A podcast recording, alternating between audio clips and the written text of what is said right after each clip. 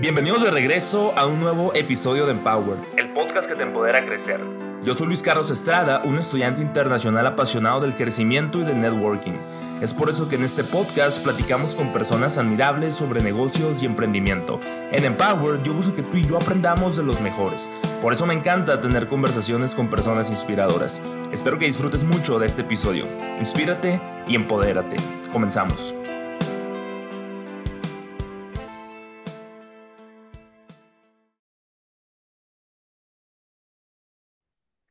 Creo cómo andan. Bienvenidos de vuelta a un nuevo episodio más de Empowered.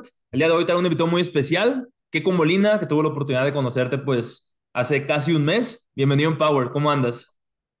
Oye, todo bien, buenas tardes, tardes, noches. ¿Cómo andas?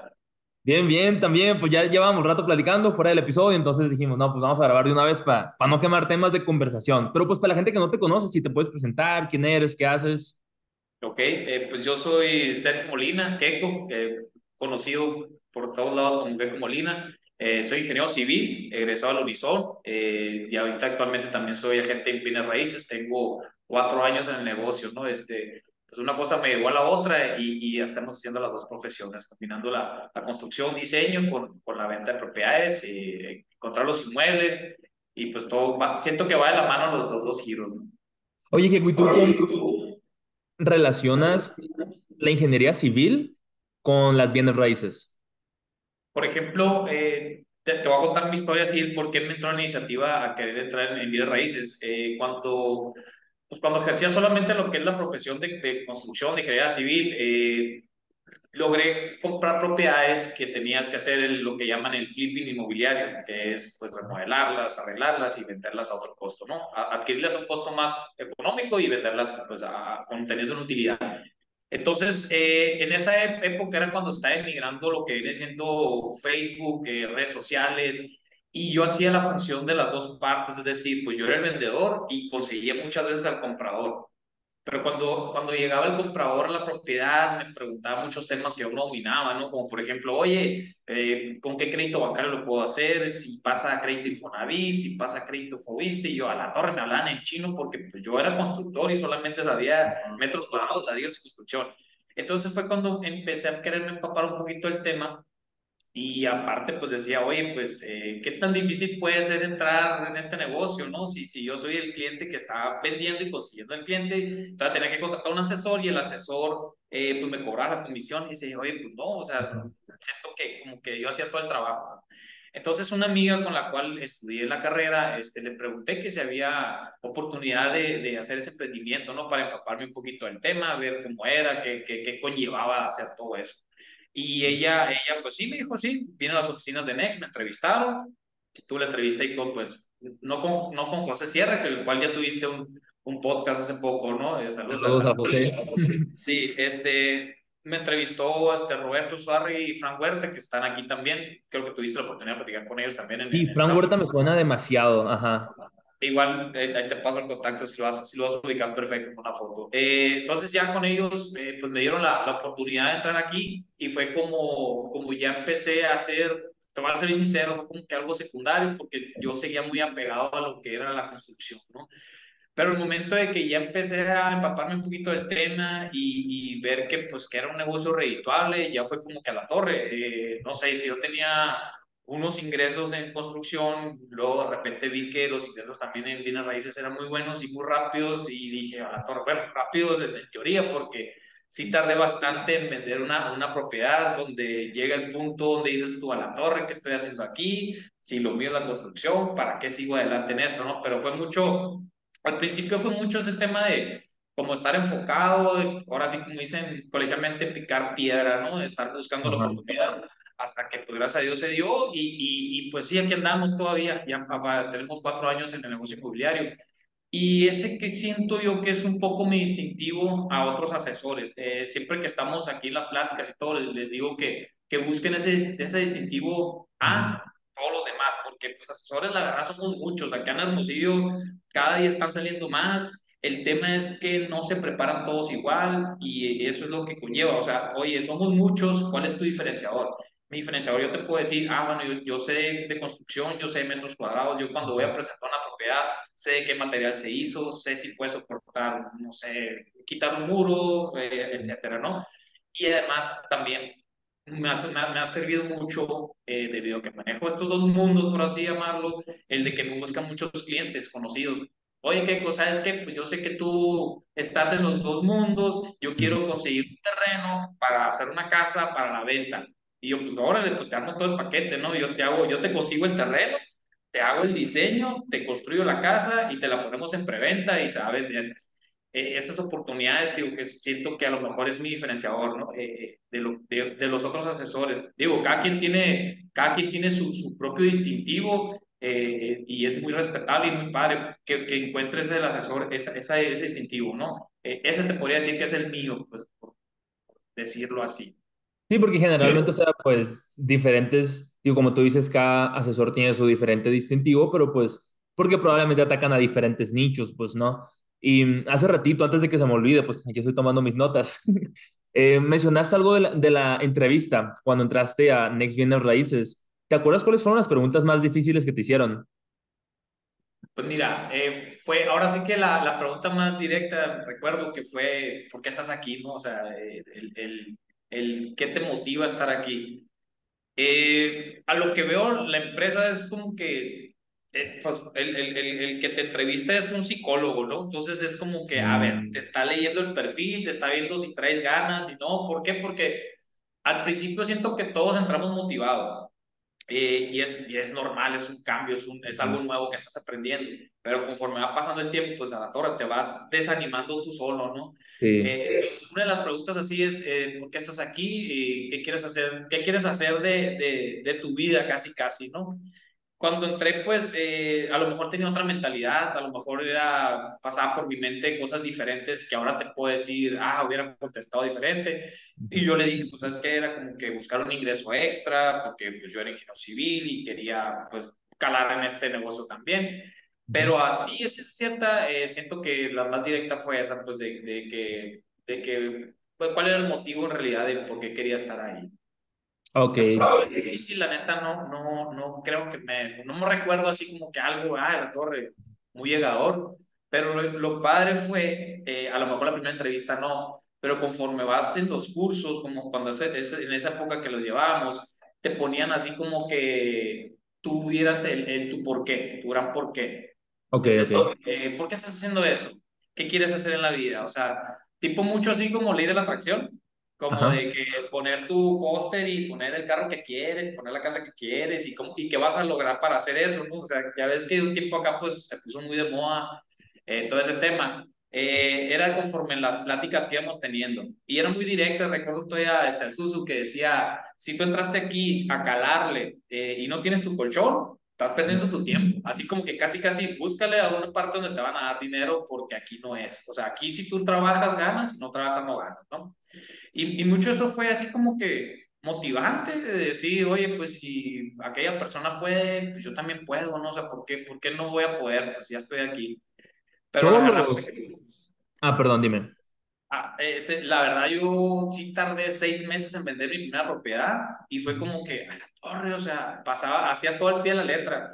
Oye, manda mensajes, oye, este, referidos, oye, publica propiedades y yo decía, a la torre, pues si estoy haciendo todo al pie de la letra, por eso te digo, pasaba por mi mente de que en realidad esto es lo mío o, mejor lo dejo de una vez. Y esa época fue así como que es, es el embudo, ¿no? El, el filtro, por así llamarlo, de, de, cuando tú estás aquí, estás motivado y luego poco a poco va bajando esa motivación y luego dices, a la torre, ¿qué hago aquí? Pero conforme van pasando el tiempo y se van dando las cosas, ahora sí que como, como, como tema, no sé, de algo extraordinario, por llamarlo, o no sé.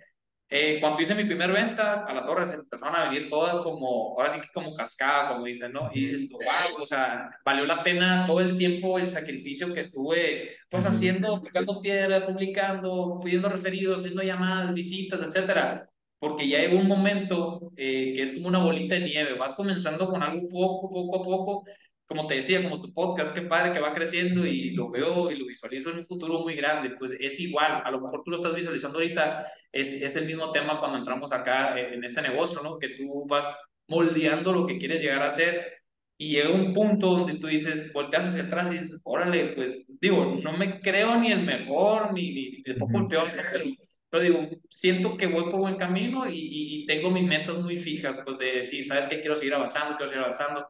Eh, no sé, el que tú me hayas contactado, bueno, el que nos hayamos contactado para este podcast, digo, ahora es una ventana oportunidad para que a lo mejor gente me conozca y, y pues que le confianza a algún cliente, o no tanto como para negocio, a lo mejor entablar amistad, o sea, e, este negocio en bienes raíces, yo siempre he dicho, no es, no es de venta de propiedades, no es vender un inmueble, no es vender un terreno, no es vender una casa. En este negocio lo que hacemos es brindar confianza. Si tú vas con un cliente y le das la confianza, le transmites esa confianza, créeme que pues, eh, todo va a fluir, ¿no? Eh, platicabas, platicabas, antes en el podcast, en un anterior capítulo, con, con Álvaro. Álvaro, este. Sí. Eh, el, el, agente Oye, de se Miami. escucha raro mi micrófono, ¿verdad? Mande. ¿Se escucha raro mi micrófono o suena bien? No, suena, yo lo escucho bien. Ah, ok, ok. Ah, donde él, donde él tiene un, método muy padre de, de, realizar las citas con sus clientes, pues no, o sea, es algo, es un distintivo que él tiene, o sea, él, él a lo mejor está enfocado a, a, otro tipo de clientes, a otro tipo de mercado, y hace de manera diferente las cosas, y eso está muy padre. Entonces te digo, eh, en este negocio es estar innovando, es estar viendo algo nuevo, es tratar de crear algo nuevo y cómo llegarle al cliente, pero al final, al final, al final, lo que estamos brindando es la confianza si un cliente no te, si tú no transmites confianza a un cliente, créeme que por más bueno que seas, si no congenias con él, pues digo, al rato, pues no, no, no va a querer trabajar contigo, ¿no? Ajá, ahorita que tú estabas mencionando eso de, pues que el inicio fue difícil, ¿no? Que tardaste seis meses en meter tu primera propiedad. Es una frase que hace rato creo que no la decía en, en, uno de los podcasts, o bueno, hace como dos o tres episodios, pero antes seguro que generalmente siempre cuando hablaba con alguien salía el tema para decirte lo que te voy a decir, o sea, que ¿Te acuerdas hace rato que te decía antes del podcast que platiqué con Emanuel Espinosa? Sí, claro. Una de las frases que dijo Emanuel en una conferencia que dio en, en 2012, pero esa conferencia yo me la aventé completa, no sé, poquito antes de que me vine a Estados Unidos, creo, 2016, 17, pero me acuerdo que dijo algo Emanuel que a mí se me quedó súper grabado y es, los comienzos siempre son como la parte más difícil de todo. Y me acuerdo que esa frase me acompañó por muchísimo tiempo. O sea, en 2017, cuando recién llegué a Estados Unidos, no fue lo más difícil el primer semestre, que sí fue el más difícil, pero el segundo también, y el tercero también, y el cuarto fue cuando ya me sentí como que, ok, ya me siento un poco más estable. Y luego, el quinto fue muy difícil, o sea, nomás tuve el cuarto relajado, porque en el quinto había aplicado para una beca que no había ganado, que la gané dos semestres después. Entonces, quinto y sexto y séptimo fueron de mucha inestabilidad porque no sabía qué iba a pasar. Si me daban la beca, me venía a la universidad. Si no, pues no la, no la agarraba. Agarré la beca, me vengo a la universidad a empezar de cero. Y mejor que yo decía, ok, ok, si ya pude en Cochise, en el Community College, que sí, fue difícil el comienzo, pero después me acuerdo que me la pasé súper padre conocí a muchísima gente súper buena onda. O sea, creo que mis mejores amigos vienen de ahí, pues precisamente. Y aparte de las experiencias, padrísimas. Entonces, cuando llegó a la universidad dije, ok, estoy empezando de cero otra vez, pero ahora ya, ahora ya sé, o sea, ya tengo como que esa conciencia, ese awareness de que, ok, vengo, vengo a, ya a empezar por ahí. Sí, ajá, ya había pasado por algo parecido y dije, ok, vamos a darle. Primer semestre, trabajar de lunes a domingo, todo el verano, cero diversión, cero comidas fuera, cero saliditas. Ya que pasé por esos ocho meses, que alargué un poquito más el comienzo, agarré un trabajo que me iba a dar estabilidad por dos años más que de hecho se acaba de acabar ese trabajo ahora en mayo, literal dos días antes de que me accidentara. y no me acuerdo que ya a partir de ahí dije, ok, ahora sí, a pasarme la suave. Conocí a un chorro de gente internacional, salíamos para todos lados, viajecitos, me metí al equipo de base, viajar y jugar béisbol. Entonces era como que, pues, un, un sueño cumplido, porque siempre había soñado con jugar béisbol acá, a un nivel más alto, obviamente, pero pues bueno. no se cumplió eso, pero igual, esa oportunidad que me tocó jugar béisbol, padrísimo. Entonces, como que esa frase siento que aplica para todos. O sea, en este caso la escuela, en tu caso bienes raíces. ¿Ha habido alguna otra situación en tu vida en la que tú comiences algo desde cero? A lo mejor una familia, un proyecto, algún, no sé, algo relacionado a bienes raíces, por ejemplo, en el que también batalles demasiado al inicio y que luego te das cuenta de que, ok, a lo mejor está batallando porque iba empezando, pero luego ya le agarras la onda, te adaptas y creo que entre más rápido te adaptes, más, más corto es ese tiempo de, pues, de estar sufriendo, por decirlo así. Claro, es, es que mira, tú, está padre tú, lo, lo, que comentaste y está así como que proyectándome igual.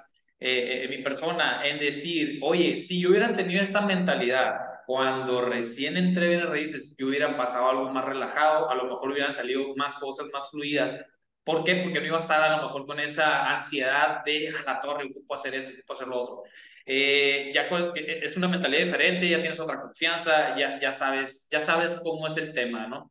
Entonces, eh, sí, mira, la verdad, por ejemplo, cuando recién entré, ¿qué te puedo decir? Que, que pues cosas que han marcado, yo creo que la vida en varias personas es, es, es algo común, a lo mejor el matrimonio, por así llamarlo, ¿no? Entonces, el, el, ya llegar con, con, otra persona y compartir tu vida es, es, una, es, un, es un movimiento muy grande para los dos. O sea, es como que a la torre, te ponen el piso, ¿no? De que tú a lo mejor venías de casa de tus papás, a gusto, eh, igual ella, y llegas a un momento en que a la torre, ahora tienes que pagar gastos, ahora tienes que pagar este, pues, servicios, ahora tienes que pagar gasolinas, etcétera. Eh, y, y, es, una, es un movimiento muy grande. Eh, siento que eso, por ejemplo, la mentalidad que a lo mejor yo tenía cuando, cuando, estaba, cuando me casé con mi esposa, era muy diferente a la mentalidad que ahora tengo. Ahora es a lo mejor busco algo más relajado. Y eso lo aplico no solo, digo, va, va a escuchar el podcast, ¿no? Le mando un saludo. Este, pero te digo, eh, eh, son mentalidades diferentes. Ahora a lo mejor mentalidad, ahora soy papá, ahora ya veo cosas muy diferentes a que te puedo decir hace tres años eh, de mi bebé. O sea, son cosas que a lo mejor tú vas como que eh, son etapas de la vida normal, son etapas que a lo mejor cuando estabas en la universidad, que le sufrías en la universidad, son etapas que ahora posteriormente vas a estar en un trabajo y luego vas a emprender y luego vas a casarte y luego vas a tener familia, pero te digo, son etapas muy diferentes que, que depende de cómo uno las tome. Depende, o sea, al principio te estrellas y es normal y te vas a estrellar en varios proyectos y te vas a estrellar en varias ocasiones de tu vida eh, con cosas que pueden pasar que tú no controles, a lo mejor eh, enfermedades, eh, una muerte de algún ser querido, temas que no están en tu, en tu jurisdicción, tu, en tu resguardo, ¿no? Pero, pero te digo que ahorita siento mucho que es conforme vayas tomando tú las cosas. te digo, te voy a compartir algo personal. el mes pasado este, antepasado, perdón, pasamos por una situación, mi familia este, y yo, de que a la torre, o sea, era para llorar, o sea, era para llorar. Gracias a Dios, todos bien, pero hubo, muchas cosas que decías tú, a la torre, ¿por qué me está pasando todo esto a mí en tan poquito lapso de tiempo, no? Este, enfermedad de mi niña, este, enfermedad de mi esposa, eh, un ataque cardíaco, este, un infarto de mi papá, este, mi mamá, dolores de cabeza. Eh, dices tú, se, se conjugó todo. Que a lo mejor si hubiera estado en una etapa que te digo, eh, hace unos cuatro años, yo lo hubiera tomado de tal manera de que, porque a mí, porque qué está pasando, es, no sé, desesperado, otro tema. Y ahorita la verdad fue como que, bueno, las cosas pues van a pasar, ni modo, o sea, yo no puedo controlar eso, voy a tratar de tomarlo y digerirlo de una buena manera, ¿no? O sea, tratar de, de verle el lado positivo a las cosas. Eh, y, y, así lo tomé, o sea, digo, tratas, ¿no? No, no todo es mil y dulzura, lógicamente, pero, pero tú tratas de ver el más allá de que, oye, pues está pasando eso, a lo mejor yo en mi mente me terapiaba, ¿no? A lo mejor está pasando eso, a lo mejor tengo una vida muy acelerada entre la constructora, entre los bienes raíces y la familia y no sé, la verdad que sí me la llevo en fría y dices tú, a la torre a lo mejor es un, cálmate, bájale tantito esa revolución, este, aprovecha tu familia, este, sal de vacaciones, eh, visita a tus papás, no sé, como que ya ves temas así y, y, que tú le buscas la lógica el por qué está pasando, digo, son cosas que pasan y a todos nos va a pasar, nadie estamos exentos, espero pues que que no nos pasen así, ¿no? Pues, pero, pero puede pasar. Pues, entonces es como, como un simple ejemplo de que, ay, eh, no me sale nada bien, no me está saliendo nada bien en el trabajo, ¿no? Como que tú solo estás así como que negándote que te salga algo bien. Pues, al decir, ¿sabes qué? Es muy diferente la frase de que pues, no me salió bien en esta, pero la que sigue va a ser la buena, o la que sigue va a ser mejor, o la que sigue yo voy a poder. O sea, es como que tú solo terapiarte. Volvemos al tema, ¿no? Es tipo ley de la atracción eh, con visualizar lo que quieres, pues, ¿no? Pero a lo mejor suena muy trillado, pero sí siento que ha funcionado, por lo menos a mí, a mí me ha dado paz pues más, mental, tranquilidad y, y, el poder visualizar qué quiero, ¿no? O sea, si tú me preguntabas a lo mejor hace unos años, oye, ¿tú qué quieres hacer? Mi primera meta, yo me ponía metas, me acuerdo, a corto plazo en bienes raíces. Mi primera meta, te digo, era vender una propiedad. ¿Por qué? Porque han pasado seis meses y decía, porra, es imposible que no pueda vender. Y varios compañeros que entramos al mismo tiempo ya vendían y iban por su tercera venta y, y pues yo no tenía nada, ¿no? Entonces, eh, mi primera meta era esa la logré. Ahora, ¿cuál es tu segunda meta? No, pues mi segunda meta al siguiente año eh, tenemos aquí como un, una meta anual se llama, de que tú tienes que llegar a cierta cantidad de, ventas para cumplir ese récord, ¿no? es un récord personal que cada uno tenemos y, y, de ahí en adelante, pues ya, ya como que cumpliste, llegaste a esa meta. No, pues sabes qué, pues si ya vendí mi primera propiedad, ya, pues ya, ya le estoy medio agarrando el rollo, el siguiente año es llegar a esa meta y pues gracias a Dios se logró, ¿no? Y luego ya el tercer año, ¿cuál va a ser tu meta? No, pues va a ser esta. O sea, poniéndote a lo mejor a corto plazo para llegar a un punto que tú digas, pues yo quiero lograr llegar a ser de los mejores agentes del Hermosillo y de México y del mundo, ¿no? O sea, ¿por qué? Porque me gusta mi profesión. Es una profesión que es muy diferente mm, diariamente, o sea, por ejemplo, yo ahorita tengo la agenda de mañana y yo sé que pasado mañana va a ser muy diferente. Voy a ver a gente que a lo mejor no conozco, convives con muchas personas, es por eso que te digo, el, crear y llegar con una buena actitud con el cliente, generarle esa confianza, esa, que, que el cliente se sienta este, con confianza contigo, poder platicar. Muchas veces mm, las ventas llevan un trasfondo muy diferente, no es lo mismo una persona, por ejemplo, que tenga una necesidad muy grande y esté vendiendo su propiedad porque no tiene para pagar sus cuentas, a una persona que, oye, pues quiero vender mi propiedad porque quiero escalar una más grande, más lujosa, porque está creciendo este, económicamente. Digo, pueden ser variantes, ¿no? Entonces, muchas veces tienes que tener el tacto de cómo platicar con la gente, eh, el ponerte en su, muchas veces en su, en su posición y tratar de facilitarle eso.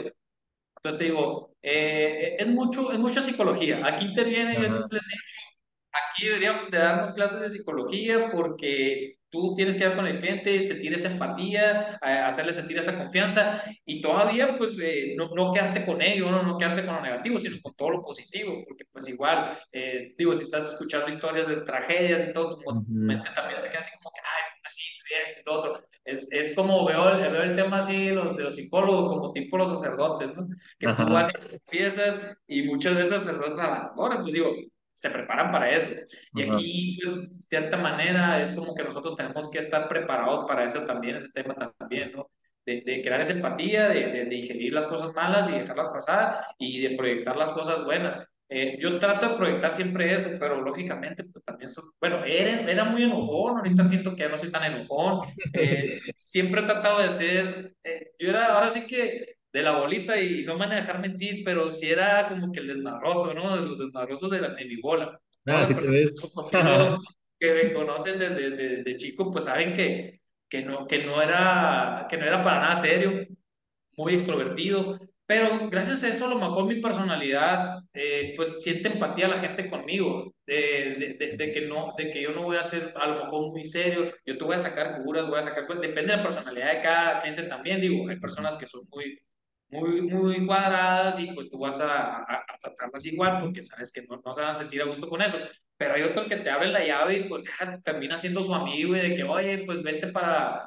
De hecho, la semana pasada me risa pues que unos, unos eh, clientes que traemos ahí buscando propiedades, de que, oye, ahí te una chévere. Y yo, no, muchas gracias, Leo, pero o sea, te digo, a ese nivel, pues de que sienten ah. tal eh, camaradería y, y, y ligas esa confianza y pues los clientes se sienten a gusto contigo. Y lógicamente, pues todo profesional, ¿no? O sea, eso es independiente de tu personalidad, sino que hacer bien las cosas, hacer bien las cosas desde un inicio para que una transacción, compra-venta renta, lo que quieras, que pues se lleve bien a cabo todo, todo el tema, ahora sí que por el cual te contrataron y lo otro es parte de tu personalidad, es por el plus, por así llamarlo, ¿no? Sí.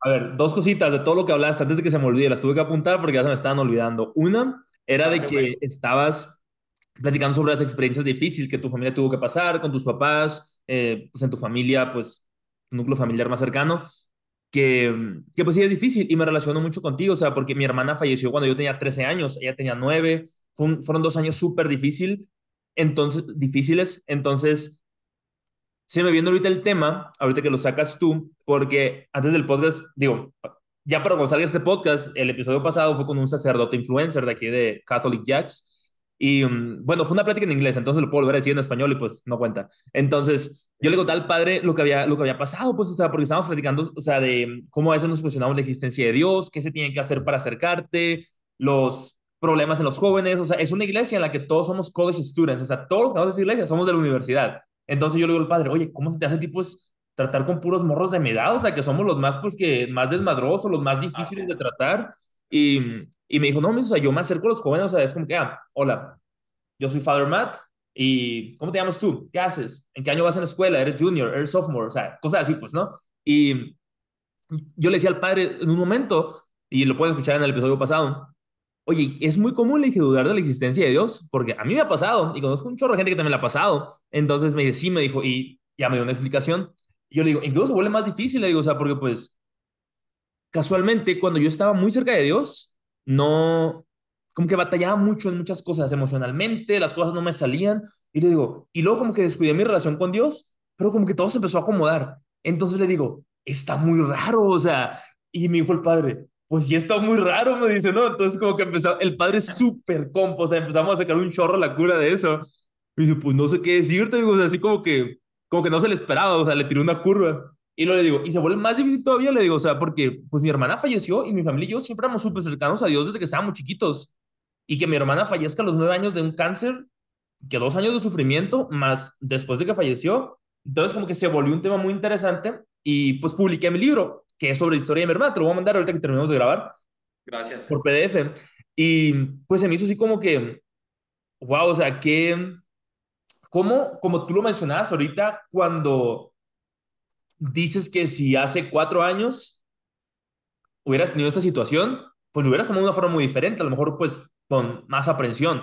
Y cuando, pues a mí me tocó, tenía 13 años, entonces ni siquiera tuve tiempo de prepararme, ¿verdad? Pero siento que esa parte como que también me ayudó a, me acuerdo cuando mi hermana falleció, yo dije, ok, ya pasó la prueba más difícil de mi vida, lo que sigue va a pasar. Porque me acuerdo cuando estábamos chiquitos, mi hermana y yo nos preguntábamos de cura, pues a pláticas de niños, de que, hey, ¿quién es la persona a la que más quieres en el mundo? Y generalmente era una competencia entre papá o mamá, pues, ¿no? Entonces, me acuerdo cuando ella me preguntaba, yo le decía, pues tú, o sea, tú eres la persona que más, que más amo. Y pues cuando ella falleció, yo me acuerdo que dije, ok, ya falleció la persona que más he amado y probablemente que más voy a amar en mi vida pero pues todo lo demás que venga ya no va a ser tan difícil, pues. Entonces, por ejemplo, yo me pongo a pensar cuando me vine a Estados Unidos y ok, si no, si no me alcanza el dinero, si no consigo becas, si, si me votan porque no pasé las clases, lo que sea, no pasa nada, me regreso a mi casa, lo vuelvo a intentar o intento algo diferente, o sea, no es como que, digo, afortunadamente yo sé que no me voy a quedar en la calle, tengo a mi, a mi familia, a mis abuelos, así, pues, ¿no?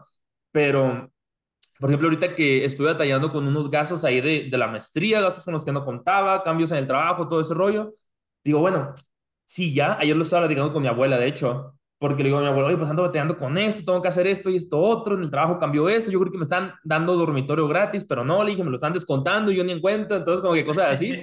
Y mi abuela, pues vente para acá. Y yo, no, abuela, es que pues tengo que hacer la maestría, o sea, ya estoy en roll, ya tengo que hacer todo lo que tengo que hacer.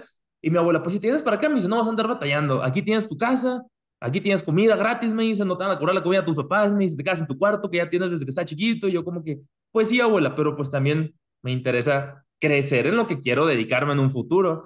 Y me acuerdo que ya, ya terminé hablando con mi abuelo, mejor no, porque mi abuela pues muy negativa ahí. Saludos a mi abuela.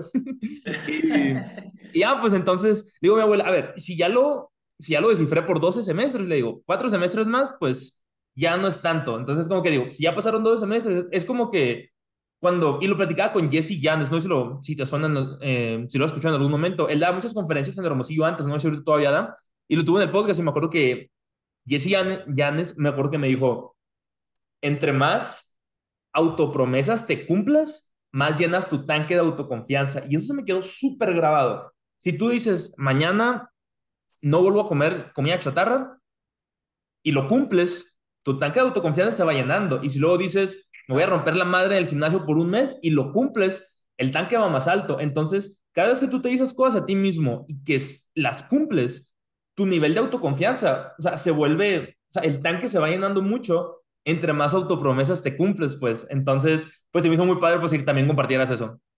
No, gracias. Sí, la verdad, la verdad te digo, eh, pues digo, son cosas que pasan que a lo mejor hacen y forjan tu carácter y tu forma de ser. A lo mejor y, si hubiera tenido otra niñez u otras eh, etapas de la vida u otras cosas, si no hubiera sido a lo mejor tan extrovertido en la universidad, no me hubiera ido también en este negocio. ¿Por qué? Porque eso me hizo ser a lo mejor más desinhibido y conocer a mucha gente eh, que si hubiera sido a lo mejor más introvertido.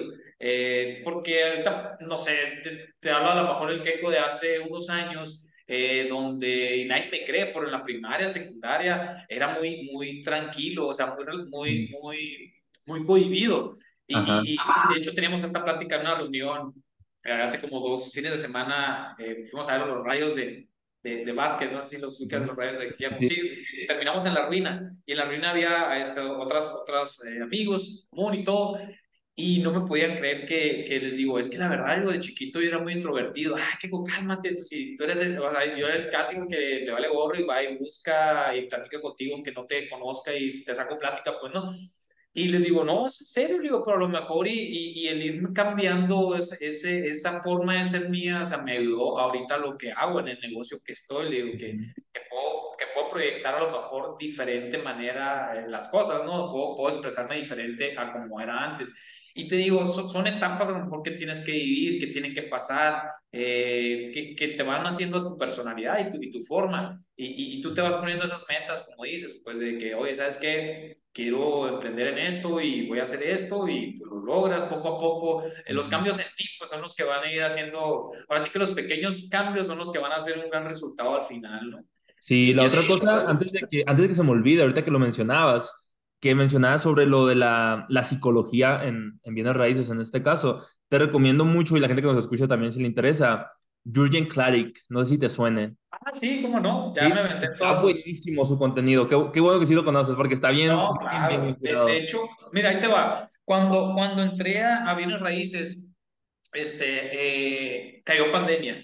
Entonces eh, empecé con el tema pues, muy motivado todo esto y ¡pum! Pues que hay pandemia y todos a sus casas y nadie sale y y negocios, muchos negocios quebraron, muchos clientes no, pues, tenían los recursos y mejor resguardaron para comprar alguna propiedad.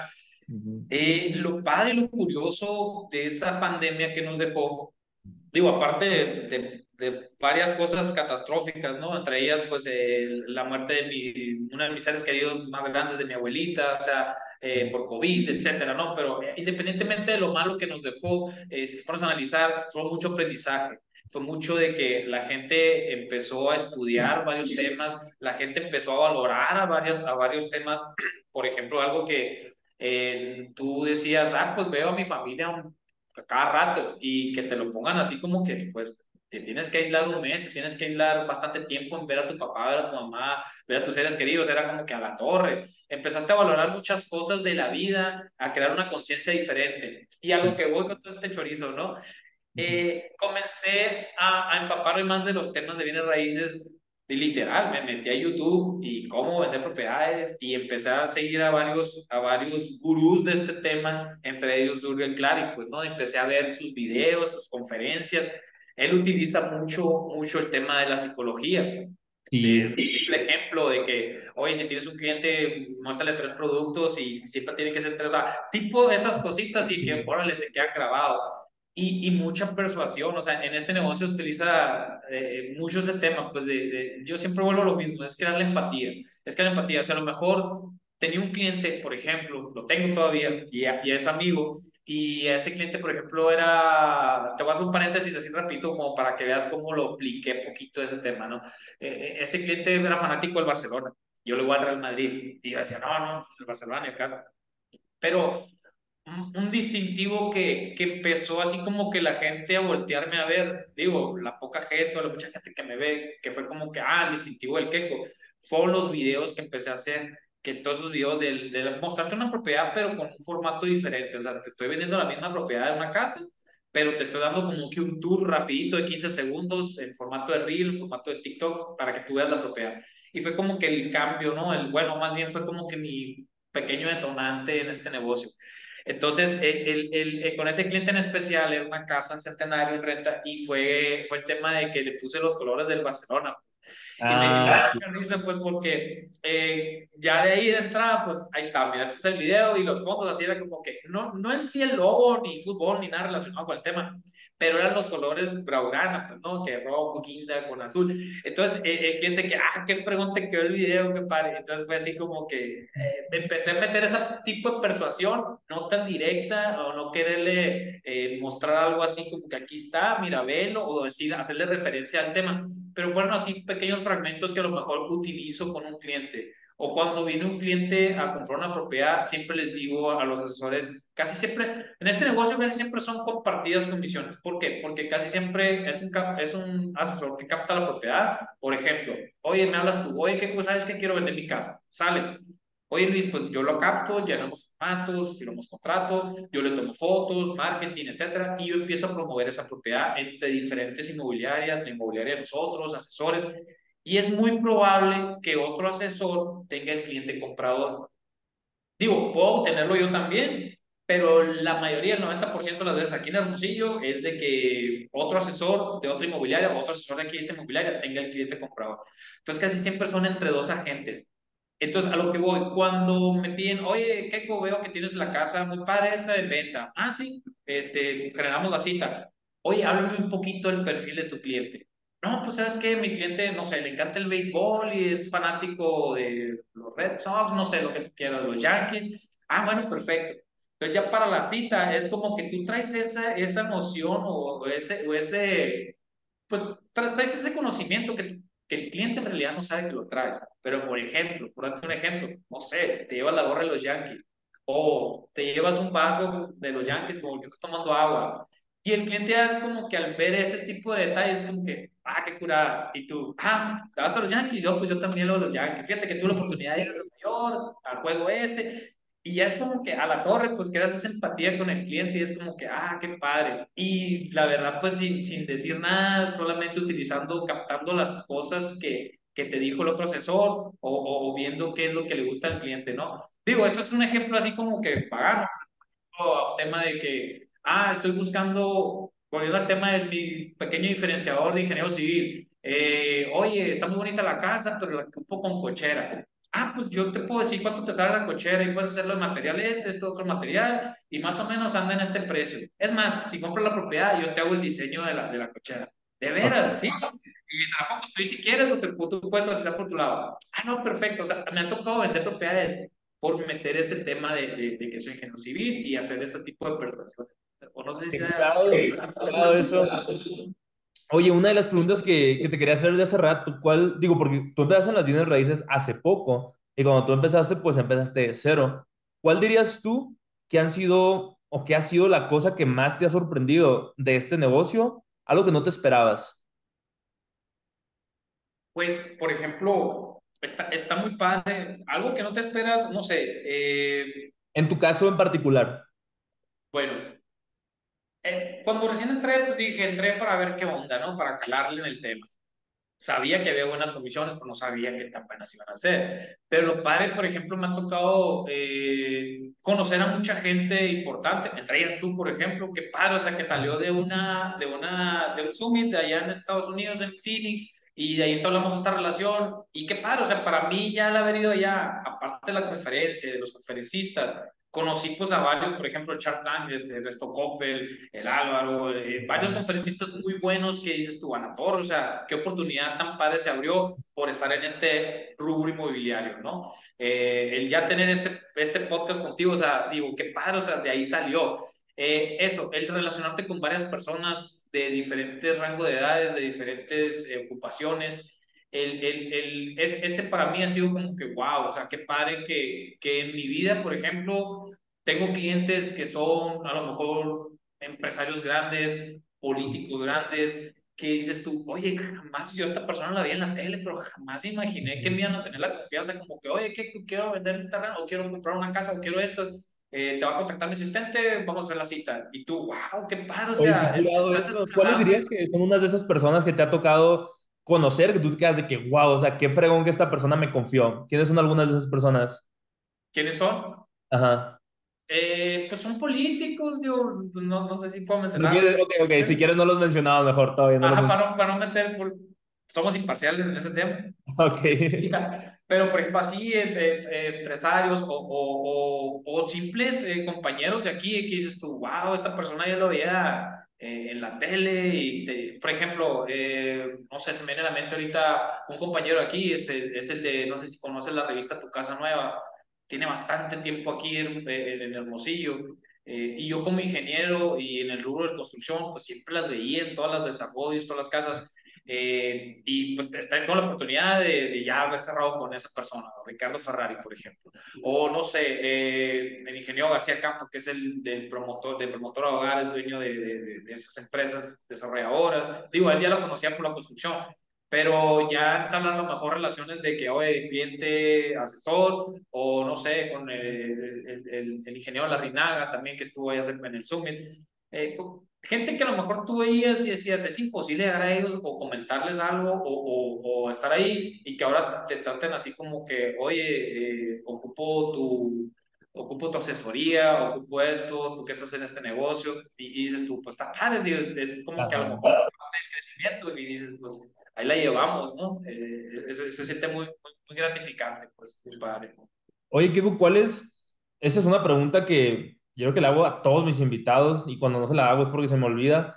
De hecho, Placio Polanco también hace tres episodios se la hice, que no tiene nada que ver con béisbol, pero sí tiene mucho que ver con bienes raíces en este caso. ¿Cuáles son o cuál estrategia sigues para hacer networking de forma efectiva? Networking. Pues mira, eh, como te digo, eh, antes, antes de asistir a los eventos es por default, eh, conocer, date el tiempo de conocer a gente nueva. Eh, te, voy a poner un ejemplo que, que, me quedó muy grabado cuando recién iba entrando a este negocio, eh, el de no menospreciar al cliente.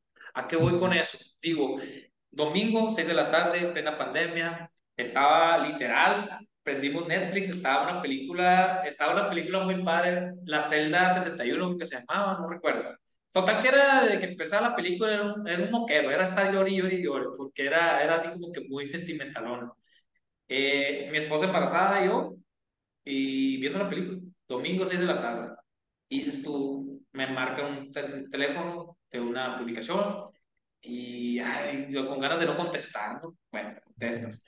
Este, te lo voy a escribir así rápido, pero está, está muy padre esta, esta, esta anécdota porque aprendí, uh, tiene buena enseñanza. Entonces, eh, contesto, oye, este, Keiko, sí, fíjate que aquí vi tu anuncio, así, envía tu anuncio porque ya pasando por los departamentos y lo quiero comprar, pero así ranchero la persona, y tú ya como que empiezas a perfilar a los clientes antes de, antes de ir a la cita, es como que le haces una serie de preguntas para, pues, para no perder tiempo y todo eso, menos el domingo, ¿no? Y a esa hora pues dices tú, ¿cómo? Eh, señor, pero pues son departamentos, sus departamentos no entran ningún tipo de crédito al momento, tendría que ser, tiene que tener el recurso y cuesta tantos millones. No, no, no, no he ido, lo quiero ver, aquí todo el dinero. Ay, tú dices, a la torre. Bueno, ahí, ahí te voy. Pusimos pausa a Netflix, ahí vengo, ni modo, mi trabajo, ahorita nos vemos.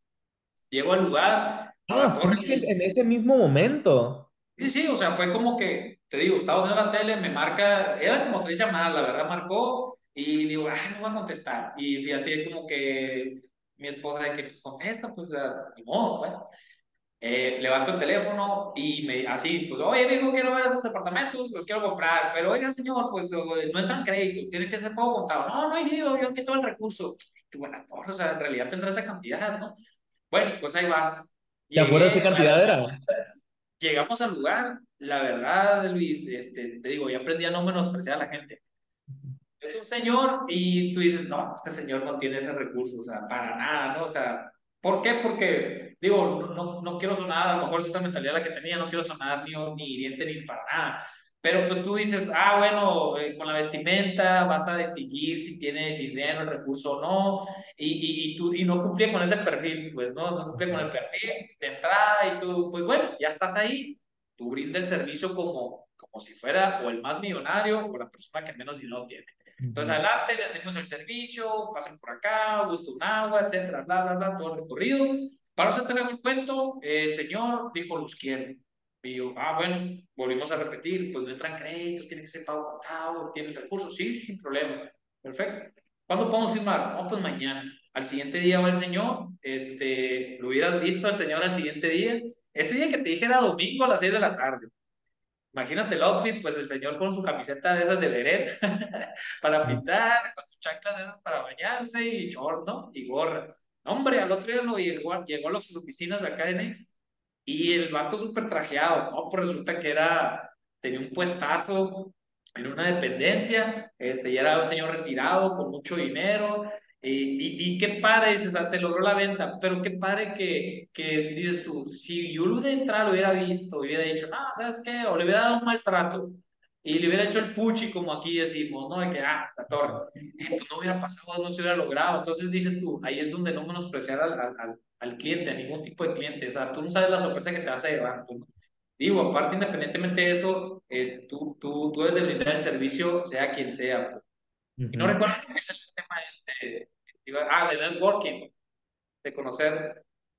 Sí, ajá, o sea, ¿cuáles, ¿cuáles son tus estrategias para conocer gente? O sea, ya me estás respondiendo pues que es no menospreciar a nadie, porque pues como dices, pues nunca sabes con quién te vas a topar. Y creo que eso que mencionas de la vestimenta sí es muy importante, a pesar de que pues digo, es imposible estar vestidos formales todo el tiempo. O sea, ahorita pues yo vengo del gimnasio, por ejemplo, entonces si me topaba alguien en el camino, pues a lo mejor me ven con ropa de Jimmy, pues es como que, ah, pues quién sabe quién es. Pero si me ven con traje o si me ven de vestir, camisa formal, pantalón, igual y el trato es diferente. Y sí lo he notado, porque precisamente el... ¿Cuándo fue? El año pasado. Tengo, tengo menos de un año que empecé a implementar eso, porque tengo un amigo que se llama Abraham, que um, él es piloto, inversionista, le ha ido súper bien, o sea, en su, en su carrera y ahorita pues está como maestro de, de aviación y él y yo nos conocimos en el, en el, Community College, de hecho, él era uno de los pilotos y el único piloto mexicano en ese colegio, entonces era como que pues hicimos buena amistad ahí. Y hace poquito estuvo en el podcast, bueno, hace año y medio. Y una de las cosas que yo le decía a Abraham siempre que lo veía, o sea, en el cochis, o sea, en el Community College, todos andábamos, para empezar, como 90% éramos mexicanos, ¿no? Porque pues es una frontera. Entonces era súper padre porque pues todos era como que una familia, pues ahí, ¿no? Y no sé, la forma en la que yo me iba al trabajo, cuando recién empezaba, shorts, camiseta, tenis, porque era como que voy a estar todo el día ahí. Yo no vivía en el campus y el campus quedaba entre dos ciudades, entonces era como que pues tengo que andar en una ropa en la que esté cómodo 8 horas, 10 horas, 12 horas, porque a veces llegaba ya a las 7, 15 de la mañana, a esa hora me dejaba el camión ahí y yo me iba hasta las 8 de la noche, o sea, estaba 13 horas a veces y era como que, bueno, me voy a ir a gusto, de esa forma, también pude ir al gimnasio. Entonces era como que pues tratar de hacer eso, ¿no? Ya después que agarré un trabajo de, de oficina, pues ahí pues mezclilla todos los días y pues una, alguna camiseta o camisa pues bien, pues, ¿no? O sea, casual, pero docente. Y, formal. Sí, formal, ajá. Y me acuerdo que al Abraham siempre que lo veía, pantalón de vestir, zapato bastante como el color que sea, pero era muy formal. Y andaba con su polo de, de aviación, pues, ¿no? El uniforme de los pilotos. Yo creo que yo le decía, oye, güey, ¿tú por qué siempre andas vestido tan formal? Y que estamos en la escuela, vamos a comer a la cafetería y andas bien formal. Y yo, pues, de curo, pues, ¿no? Y él de que, es que nunca sabes a quién te vas a topar, me dice, durante el día. Nunca sabes a quién vas a conocer. Y yo me quedé, gran lógica, que en ese momento no entendí. somos muy amigos, hasta la fecha seguimos en contacto siempre. Y la, ¿cuándo fue? El año pasado, me acuerdo que dije, bueno, es hora de empezar a seguir ese tip. Cuando me vine a la uni dije, voy a empezar a decir formal todos los días, pero no contaba con el frío tan duro que hacen Flagstaff, entonces pues era imposible, o sea, un pantalón de vestir se me congelan las piernas, o sea, y ya después dije, bueno, es verano, empezando el semestre, el fall del 2022, mi último semestre antes de graduarme, dije, voy a empezar a implementar eso, a ver qué tal. Y me acuerdo que lo empecé el primer día de training, de trabajo, dos semanas antes de que empezaran clases, tres semanas antes. Durante el verano había comprado pantalones de vestir, camisas formales y pues un par de zapatos ahí pues que fueran eh, formales. Y me acuerdo de cuando empieza el primer día del trabajo, soy el único que anda vestido formal, todos en pijamas, guaraches, o sea, así como que muy, pues muy a lo gringo, pues, ¿no? Y pues es de que yo digo, sí, mejor que mi supervisora me dice de que, ah, me dice que, qué bien te ves, o sea, como que muy, muy formal. Y yo, ah, pues sí, gracias y varios del, del staff, así que, ay, ¿por qué andas? O sea, era un staff de 200 y feria de personas, ¿no? Era un staff muy grande. Y ella que, ay, ¿por qué andas bien formal? Y la madre, pues, no sé, le digo, sí me he visto. Digo, nadie me conoce, les puedo decir que para mí es normal, a pesar de que yo me sentía bien raro, ¿no? Esta es mi ropa de domingo. Mande. Esta es mi ropa de domingo, le dije. Y ya, y ya después de como tres, cuatro días, yo era como que, ah, pues ya me siento a gusto. Aparte, la ropa formal realmente sí se me hace muy cómoda. los trajes, a lo mejor no todo el tiempo se me hacen tan cómodos, pero pantalón de vestir, zapato y camisa, sí se me hace como que muy cómodo.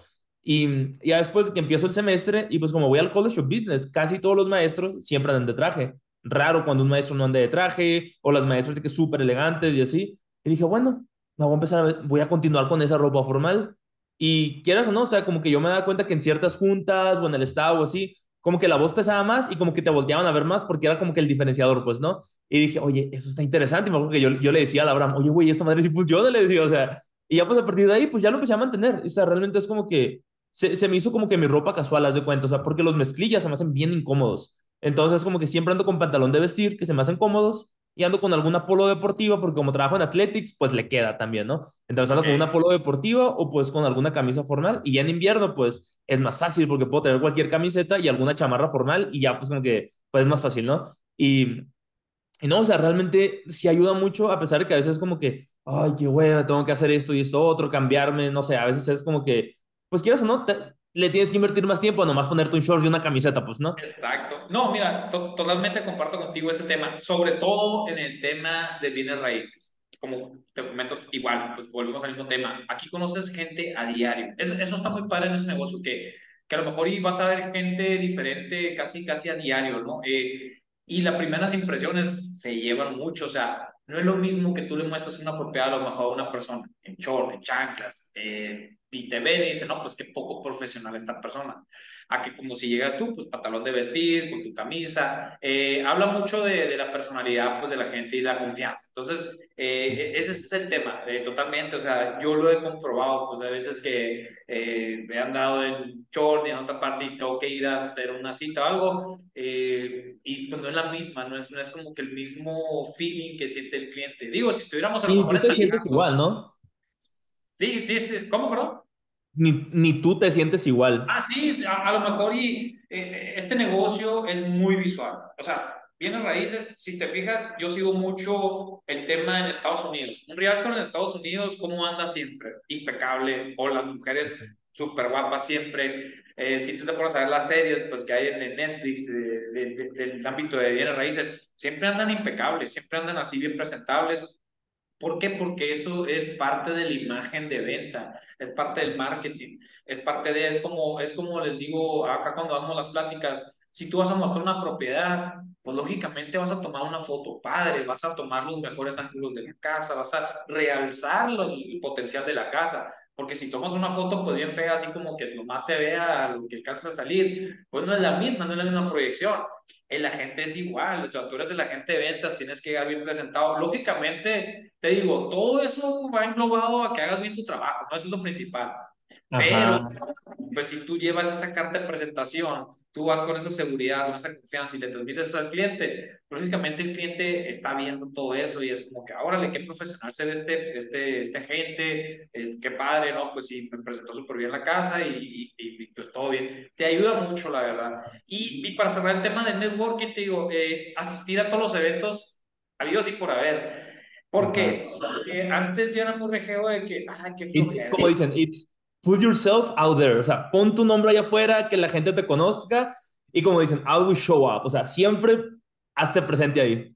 La, la verdad sí, la verdad es, es, es, llegar a un lugar y que tu energía se sienta, se transmite esa, no sé, eh, simplemente con los compañeros.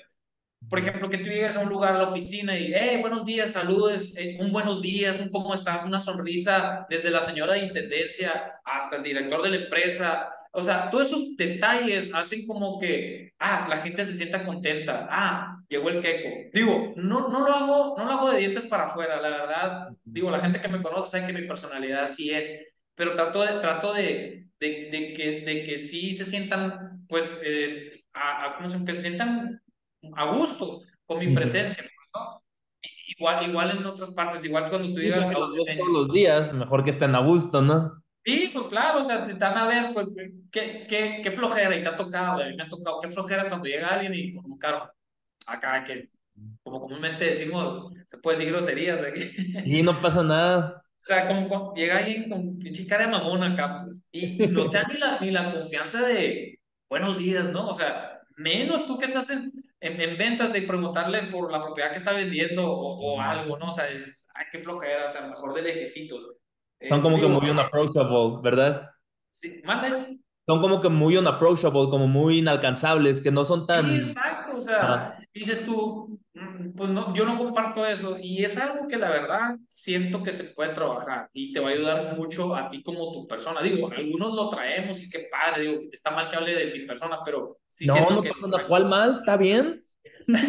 digo, siento que lo traigo un poquito así como que eh, de chiquito, pero hay personas que a la verdad han hecho un cambio en su personalidad y siento que les ha dado un chorro. A lo mejor personas que tú ves que eran muy serias, eh, frías en su, en su semblante, en su forma de ser, en su forma de transmitir, que ahora lo hacen de una manera más eh, pues digerible. Es como que a la torre, qué padre. Y, no sabes qué está tan este vato, sería súper serio. Y fíjate qué fregón, o, fíjate ella. Que, y, eso, y, eso, y eso en este negocio, te digo, es crear esa empatía. Y esa empatía es, ahora sí que es la que vende ¿no? O sea, tienes que tratar eso al cliente. Que cuando que dices así cosas que, como, que te, que te minimizas a ti mismo un poquito, que te he cachado, no lo hagas, la neta. Si sabes tu valor como persona, si sabes tus cualidades, lo valioso de tu personalidad, tú dale, créetela. No, o sea, no, te digo, el podcast se llama Power, así que no, no lo hago con el afán de minimizarme, para nada. O sea, yo, yo me siento seguro de mí mismo. Lo hago no con el afán de que diga, ¿a qué vamos en el queco? ¿Cómo se echan autoflores? no, y no te echas flores tú, ¿quién más? ¿Qué no? No, sí, yo sé, yo, estoy seguro de mi personalidad, totalmente, ¿no? Este, pero es, es más que nada evitar el, el tema ese. Pero, sí, no, sí, sí te entiendo a qué te refieres, porque sea, se siente raro. Ahora no, sí que, pero... como, dices,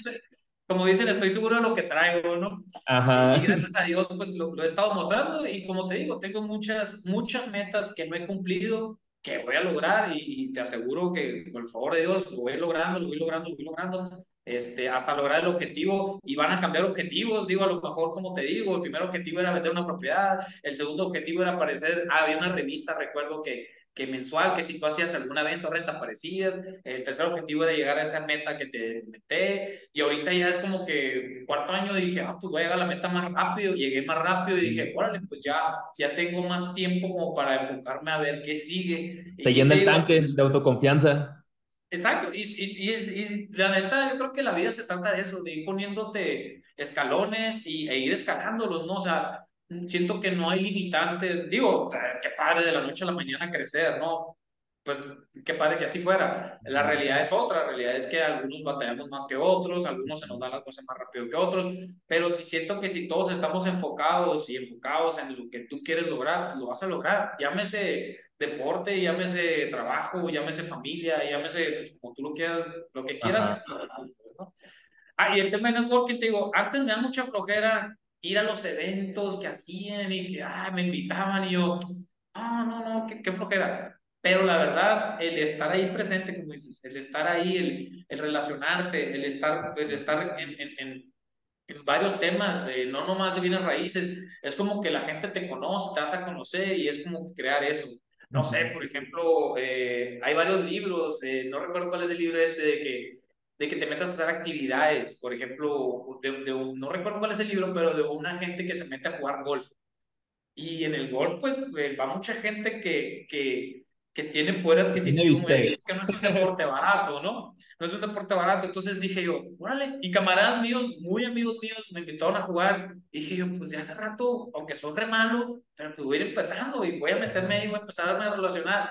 Digo, para bien y para mal es convivencia con mis amigos que ya tengo. y, y, aparte, pues es como que voy a conocer a gente nueva. Y si se da negocio de ahí, pues qué padre, ¿no? Ya le invertí al negocio que pudiera haber hecho en un futuro. Eh, en, en, salida a, por ejemplo, a, a ciclismo de montaña, a, a, a kayakear, a, diferentes actividades que realizo, es como que antes de que, ay, qué hueva, pero no, pues yo sé que experiencia se va a llevar y, y, algo nuevo vas a sacar, ya sea para a lo mejor y, y, que te sirva a ti como un recuerdo, pero de todas, de todas las cosas sale algo bueno, pues de todos los eventos mínimo vas a platicar con alguien o mínimo vas a crear esa empatía de que, ah, te ubico del, del Summit, ahí te conocí, ah, qué padre, que estás haciendo un podcast ahorita. Eh, digo, son, son cosas que a lo mejor tú tienes que tratar de ir a los eventos, a los lugares, con la mejor actitud y tratar de sacar lo positivo de, de todas las cosas. Pues, ¿no? Y eso fue algo que ahorita que te mencionaba de mi amigo del Abraham, que él también me decía, de hecho lo invité al Summit, pero como ya se va a casar, el, ¿cómo se casa? Creo que en octubre se va a casar. y pues la boda va a ser en Hawái. Entonces me dijo, no, hombre, me dice, ya salieron muchos gastos, no va a poder. Y yo, güey, llevamos tres años planeando, cuatro años, digo, planeando ir a, ir a una serie así pues de conferencias, un summit pero pues esta vez no pudo ir, pero le dije, estuvo súper padre, o sea, apliqué mucho las cosas que me diste de networking, conocer gente, todo ese rollo. Y, y sí, o sea, realmente pues ahí tú no sabes a quién te vas a topar, o sea, mucha gente de ahí que yo no conocía, unos que tú me presentaste, otros que Iliana me presentó, que José, que Álvaro, entonces era así como que dije, wow, o sea, qué padre. Y o sea, yo ahí me sentía como que el, el más verde de todos, o sea, porque yo tengo, yo obviamente era el más verde de todos, porque pues yo no tengo nada de conocimiento. No, bien. no te minimices, no te minimices. No, no me estoy minimizando, es la neta, estoy bien verde para bien raíces, o sea, no sé nada. O sea, por eso te estoy entrevistando a ti, por eso entrevisté a José, a Álvaro, porque, o sea, como yo digo, o sea, en, en, muchos podcasts lo he dicho muy abiertamente, o sea, entrevisto a gente de la que me interesa aprender a final de cuentas, y si aprende la gente que lo escucha, pues padrísimo, ¿no? Entonces ahí era como que me acuerdo que yo, a mí se me hizo bien suave porque era como que mucha gente de la que conocí, que me sacaba plática o yo le sacaba plática, creían que yo estaba en el mundo de bienes raíces o creía que tenía pues algo acá, pues, ¿no? Y yo, yo siempre como que llegaba con alguien, ah, ¿qué onda? Soy Luis, mucho gusto, o sea, ¿a qué te dedicas? O sea, si fuera en inglés, si fuera en español, y me acuerdo que yo quería hablar con ellos para conocerlos, porque quería saber qué hacían, quería saber qué tan interesante eran, qué experiencias tenían. Y ya pues yo me enfocaba en ellos. Y cuando me decían, oye, ¿tú a qué te dedicas? Y yo, no, pues yo soy estudiante, pero tengo un podcast, le decía, no, entonces era como que, pues, el diferenciador que hablábamos hace rato. Antes de que se me olvide, claro, totalmente. que estábamos tocando el tema de, pues, de personal branding, pues, no, o sea, de cómo nos vestimos para, pues, para el día a día, para una venta, bienes raíces en tu caso. Eh, hace poquito, el, ¿cuándo fue? En septiembre del año pasado, grabé un podcast con Len Hostetter. Él era el vicepresidente de marketing de FedEx. O sea, él era de los, haz de cuenta, FedEx está el CEO, uh, Fred Smith, y luego pues todos los vicepresidentes, pues no, o sea, de marketing, opera, todo. Y pues él estuvo ahí, creo que como 12, 18 años más o menos, no me acuerdo bien. Entonces yo tuve, o sea, eso fue una super coincidencia, o sea, me tocó que él fuera mi maestro y la forma en la que yo lo conocí fue muy raro porque yo, en ese entonces yo tenía con el podcast un año, nunca había grabado un episodio en inglés y me acuerdo que como parte de, de mi carrera, por, haber, por estar en la escuela de negocios y ser nuevo, tenía que atender tres pathways, que generalmente eran por Zoom, o sea, era alguna conferencia. Tú las elegías, te dan opciones mientras las terminabas durante el semestre, y esta que vi, fui a tres. De las otras dos, no tengo ni idea de qué eran, la neta no me acuerdo. Pero esta que se me quedó muy bien grabada fue porque fue con Lejos Tetter, fue por Zoom. Yo estaba en la cafetería, me acuerdo, antes de entrar a trabajar a las cuatro, o sea, pone que habrá sido inicios de marzo, yo creo. Y pues todo lo que él habló fue de personal branding y me quedé de que a la madre, o sea, está, o está súper pesado este güey que está dando la práctica. Y al final yo dije, a la ya lo quiero en el podcast. Dije, no, ¿qué importa que sea en inglés? Me lo voy a rifar con lo que sé, ¿no? Pues entonces ya me sentía más seguro con el inglés, pero nunca había grabado un podcast en inglés. Pero dije, bueno, puede ser el primero. Entonces, al final del, del de la junta está por Zoom, del Pathway, eh, Len dijo, alguien de ustedes, si tiene una pregunta, encienda su micrófono y adelante. Y dije, ¿cómo le voy a preguntar enfrente de todos? Hey, tengo un podcast, quiere estar conmigo y la madre, porque pues todos iban a escuchar, pues. Pero dije, si no lo hago, no tengo forma de conseguir su correo. Yo ahí tenía dos meses en la universidad apenas, no tenía ningún contacto, no sabía ni dónde están las oficinas y era como que ni siquiera iba a la escuela de negocios en persona porque era COVID. Y yo dije, y no lo, si no lo intento, pues ya no tengo chance. Prendí el micrófono. No, pues yo soy Luis, tengo un podcast de esto y esto, llevo un año haciéndolo. En ese entonces llevaba creo como treinta y tantos o cuarenta y tantos episodios y le dije, oye, pues me gustaría invitarte, ¿aceptas? Sí, me dijo, claro, te voy a poner mi correo en el chat, contáctame. yo, todo bien. Me contestó, grabamos el podcast y fue como que sí fue algo intimidante para empezar, porque era el primero en inglés. Eso por sí mismo ya era como que, pues no fluye igual, ¿no? Y Ajá. ya pues de que grabamos, quedó súper suave. Eso fue en marzo del 21. Y en enero del 2022 me tocó como maestro. No, hombre, una personalidad, wow, que si no lo conoces, se ve intimidante. Y me acuerdo que lo primero que hicimos en el salón, antes de que nos presentáramos todos, dijo el maestro, ok, para empezar, todos pónganse de pie y empiecen a hacer networking. Platiquen con sus compañeros, introduzcanse, porque nunca sabes con quién va a hacer negocios cuando crezcas. O sea, esto es, uh, this is about networking, fue, fue más o menos lo que dijo. Y, y ahí me acuerdo que ese semestre era una clase muy difícil con él. Yo la pasé con una B y apenitas. Y dije, a la vez, o sea, qué cañón, pero pues digo, buena clase, pero muy difícil, era de marketing research. Entonces, pues los números así, las estadísticas, yo no soy muy fan. Y ya de ahí fue como que, o sea, de seguro ni le caí bien al maestro, ni me fue tan bien, o sea, y digo, no, pues sí, o sea, este vato ya es bien intimidante, está bien pesado, o sea, ¿qué le voy a andar diciendo yo? Pasa el verano del año pasado y ya fue cuando yo me cambié el chip. Platiqué con un buen amigo, David Cota, empezamos a trabajar en ciertas cosas como, más que nada, ejercicio, alimentación, hábitos, levantarnos temprano, como que tratar de mejorar tú como persona en tus hábitos para después verlos reflejados pues en vida profesional o de estudiante, pues en este caso. Y me acuerdo que me vuelve a tocar de maestro él, ya en mi último semestre. Y dije, en mi último semestre le voy a echar todas las ganas, cero vergüenza ahora sí. Desde el primer día que tuve clase con él, ¿qué onda, bro? ¿Cómo está? Y la madre, así como que, pues, obviamente sí se acordaba de mí, pues, ¿no? Y le digo, oye, me gustaría ir a su oficina, le digo, o sea, dígame cuando tenga chance, le quiero hacer unas preguntas de personal branding, cosas de, de marketing, hace bien interesantes esos temas y pues me gustaría ver si puedo platicar con usted. Y yo así como que pues ya con una actitud, yo mismo como que forzando que la cosa pasara, pues, ¿no? Y el maestro de que, ah, sí, me dice súper bien. Es más, me dice, vamos a ponernos de acuerdo, me dijo, vamos a desayunar, me dice, yo te invito. Y yo, bueno, súper bien. Fuimos a desayunar y el profe pagó, ¿no? Súper bueno el desayuno. Fuimos unos chilaquiles, eran chilaquiles gringos, pero estaban buenísimos. Y de ahí me acuerdo que le dijo, oye, pues también me gustaría invitarlo al podcast. Le dije otra vez, hacer una segunda parte en persona ahora sí. Y pues traigo muchas preguntas. Sí, me hizo, nos lo aventamos. A las dos semanas ya habíamos grabado. Y, no, hombre, padrísimo el episodio. Y a lo que iba ahora sí.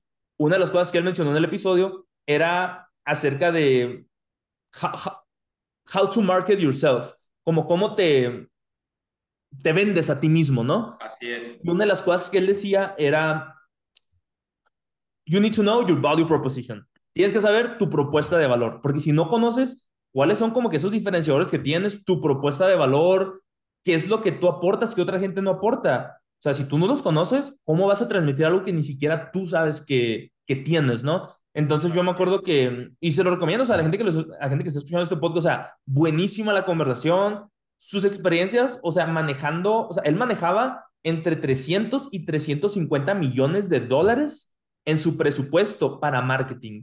O sea, sus partnerships eran con la NFL, con NASCAR, con Red Bull, o sea, eran, o sea, no eran chistes, o sea, si se pierde hay consecuencias. Y me acuerdo que él, él me llegó a contar, o sea, y en el salón, o sea, contaba muchas historias de FedEx, como a veces cuando él tenía sus juntas, que no eran semanales, pero sí eran muy constantes con el CEO de FedEx, que también es el fundador, Fred Smith, cómo era, cómo era como cuando él lo estaba haciendo bien y cuando lo estaba haciendo mal, porque incluso el CEO de FedEx, Fred, o sea, sabía muchísimo de marketing, pero Len, él era el vicepresidente, ¿no? Entonces, a veces cuando, por ejemplo, una anécdota, mira, me estoy acordando, se me hace muy interesante, cuando DHL estaba entrando a la industria, empezó a bajar sus precios, algo así, si mal no recuerdo. El punto es de que DHL se convirtió en una competencia muy fuerte de FedEx y FedEx perdió muchísimos clientes que se fueron a DHL.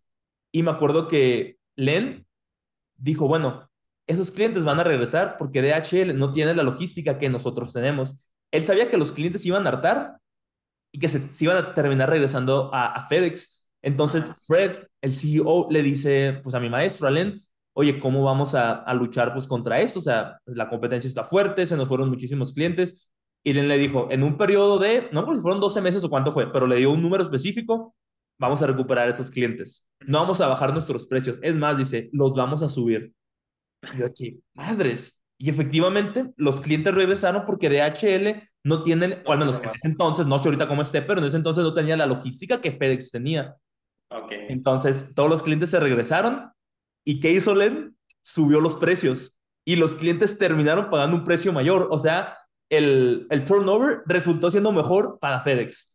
Para FedEx. Esperaban a sus clientes y esos clientes ahora estaban dispuestos a pagar más porque se dieron cuenta que FedEx lo valía. Y me acuerdo que el maestro, e, eso fue una historia que no me la contó en el podcast, se me hace, no me acuerdo, pero en la clase sí lo contó.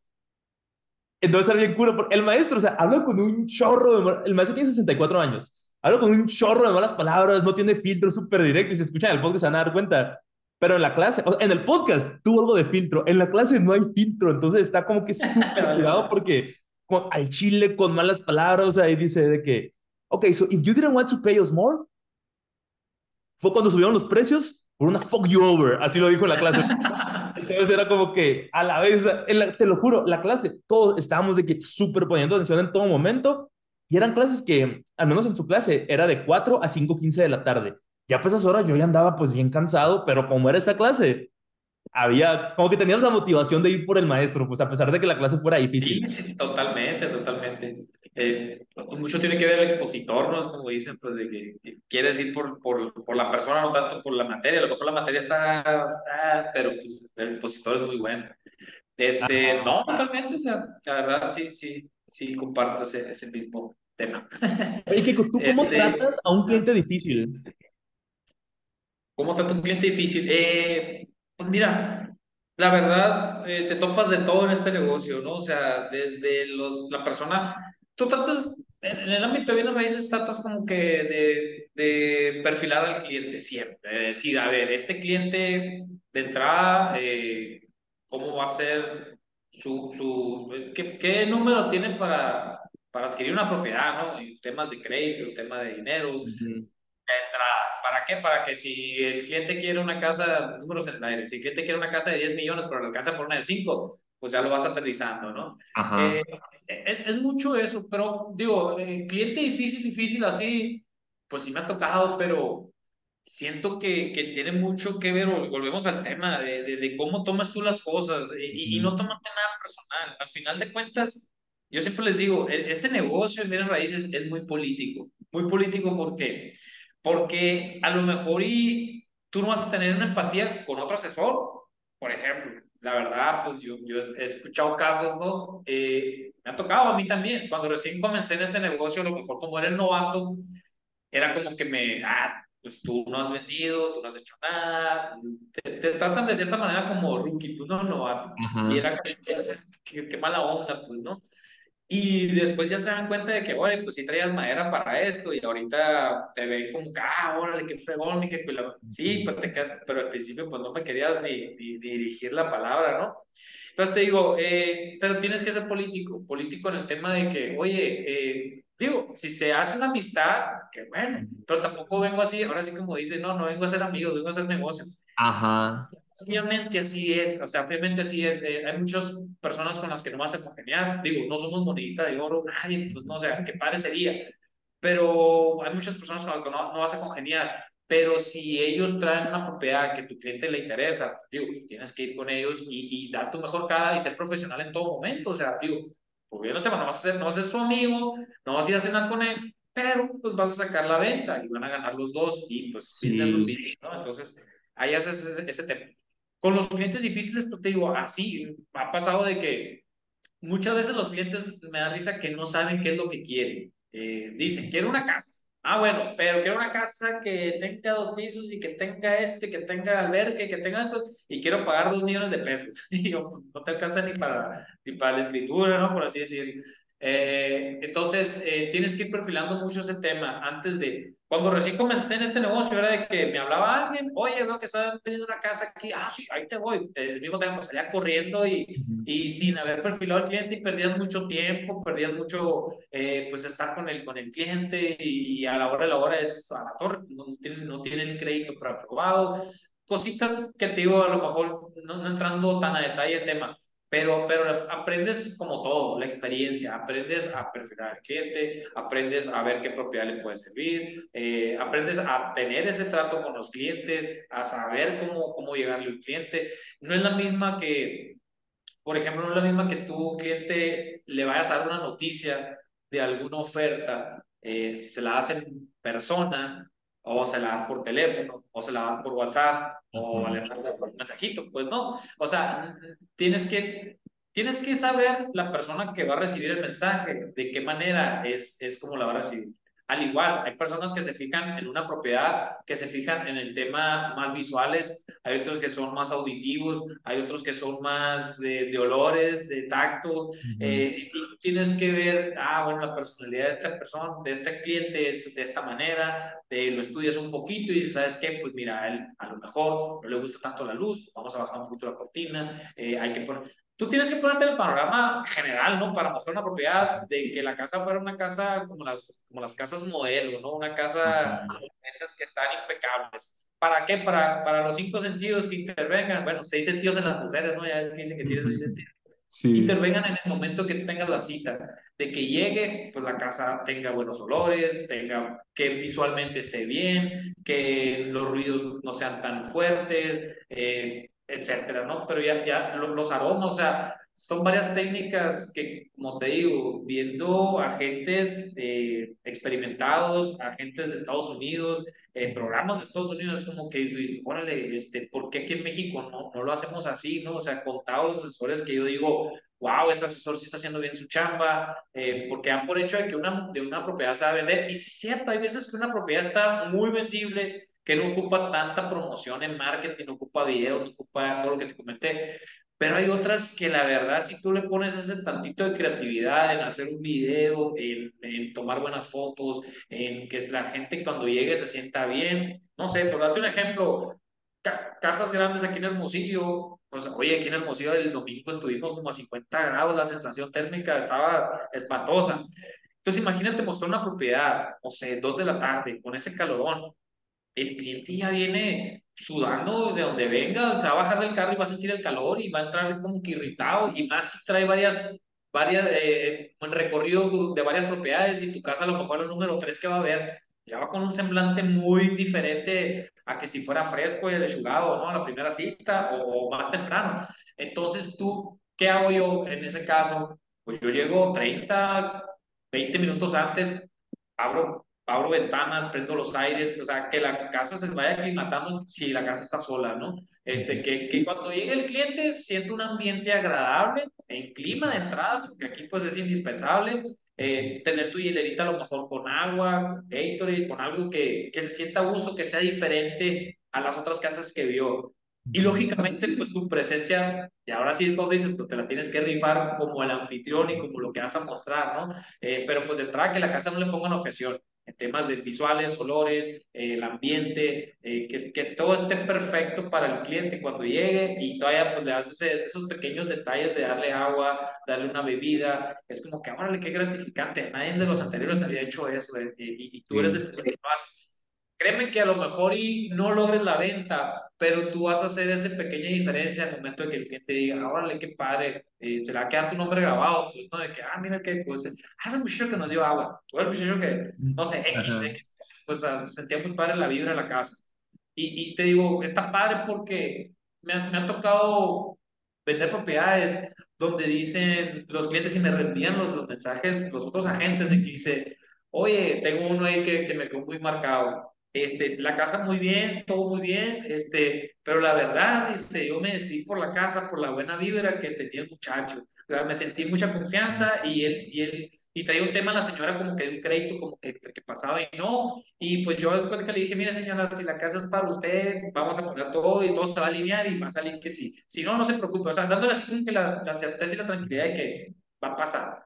Y, y, te digo, esos mensajitos así que, ah, a este, qué padre, te sientes tú, pues de que, órale, pues, eh, señal de que a lo mejor sí voy avanzando en esto, ¿no? O sea, que estoy haciendo mi chamba, de que se sienten con la seguridad y la tranquilidad de los clientes. Digo, e, eso me ha tocado así en, mi experiencia. Sí, hay cosas que, que no entiendo de bienes raíces, como te digo, y una de ellas es sobre los sistemas de CRM, los de Customer Relationship Management. No sé cómo se diga en español, la verdad, pero algún ejemplo es Hubs, Hubs, ¿cómo se llama?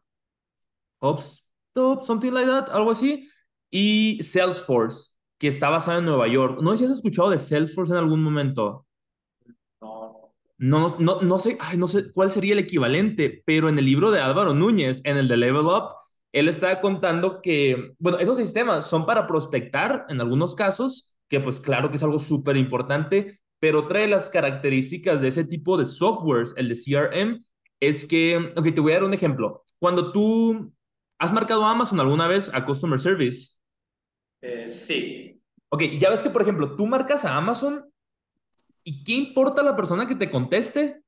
Esa persona te va a poder decir, hey, es uno de estos productos que ordenaste en tal fecha, no sé, esta camisa de este color, y tú de que, ah, sí, es esa. Ah, ok, y tu compra pasada había sido pum, pum, pum. Ah, es la segunda vez que compras esta camisa. O sea, es como que esos sistemas tienen como que el registro total tuyo. Y hace poquito, en el, hace creo que 13 meses, me tocó llevar una clase de eso, pues antes de graduarme de, de marketing.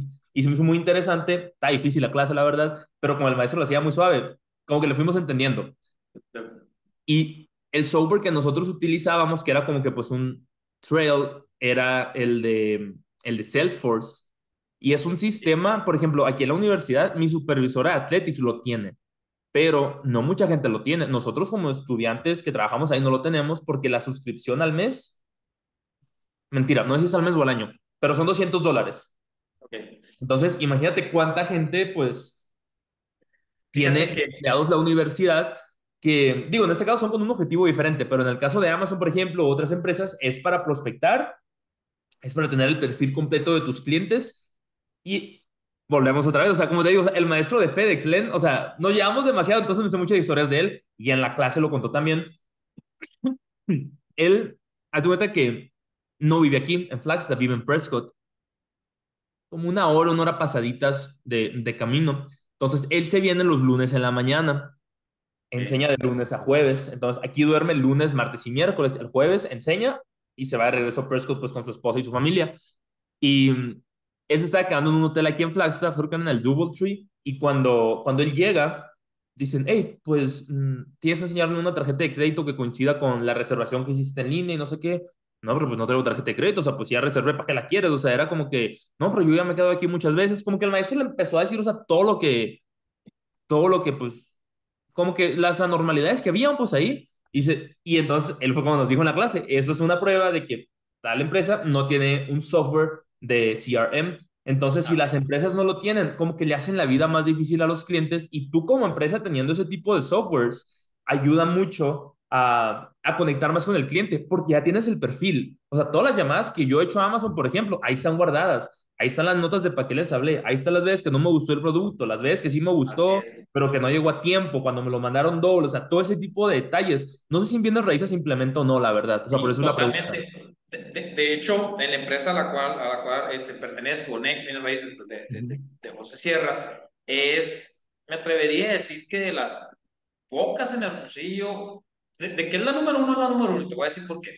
De entrada tienen ese sistema y no es por echarle flores al voz, él lo sabe y le, le, le, Sí, este, pero la verdad tiene ese sistema. Por ejemplo, cuando, cuando, voy, cuando recién tú comienzas en este negocio que no tienes absolutamente ninguna venta, mi primera captación recuerdo que fue la casa de un camarada que la quiso poner en renta.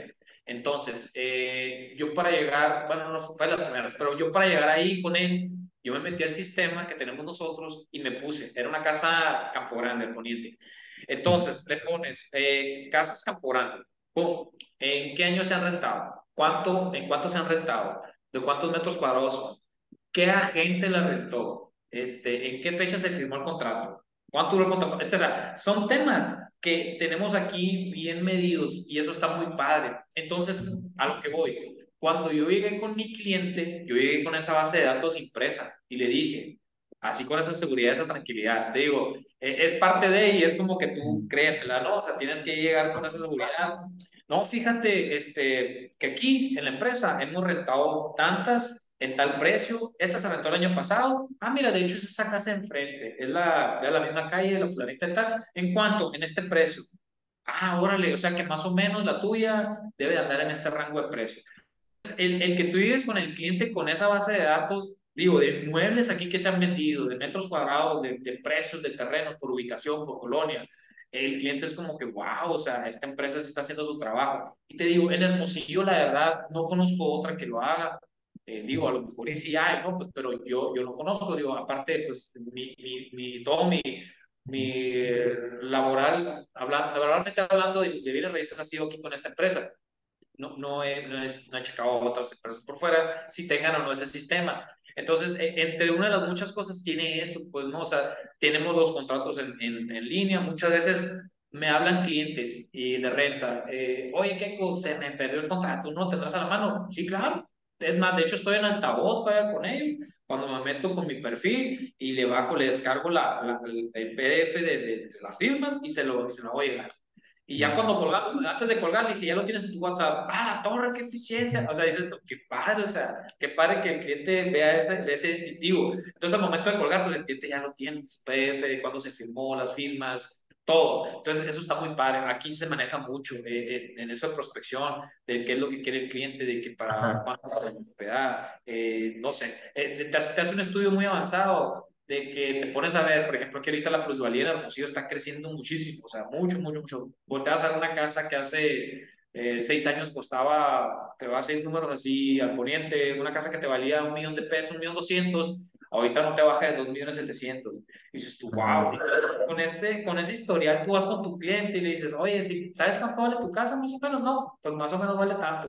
Órale, no, pues ya, ya creas esa necesidad, a lo mejor esa inquietud de que el cliente, lógicamente todos los clientes quieren saber cuánto vale su propiedad, la vaya a vender o no la vaya a vender, pero pues al momento de que tú llegas y le haces ese estudio, digo, hay diferentes métodos de prospección, y uno que me ha funcionado a mí es donde yo vivo, es con los vecinos o con conocidos, de que, oye, ¿sabes cuánto vale tu casa? No, pues tu casa vale más o menos esto. ¿En serio? Sí, te lo juro. Según el estudio aquí, mira, más o menos va a salir en ese. A la torre, no, pues si sale eso, sí lo voy a vender, seguro. no, sí, sí, y hemos logrado ventas debido a eso. O sea, padre. eso?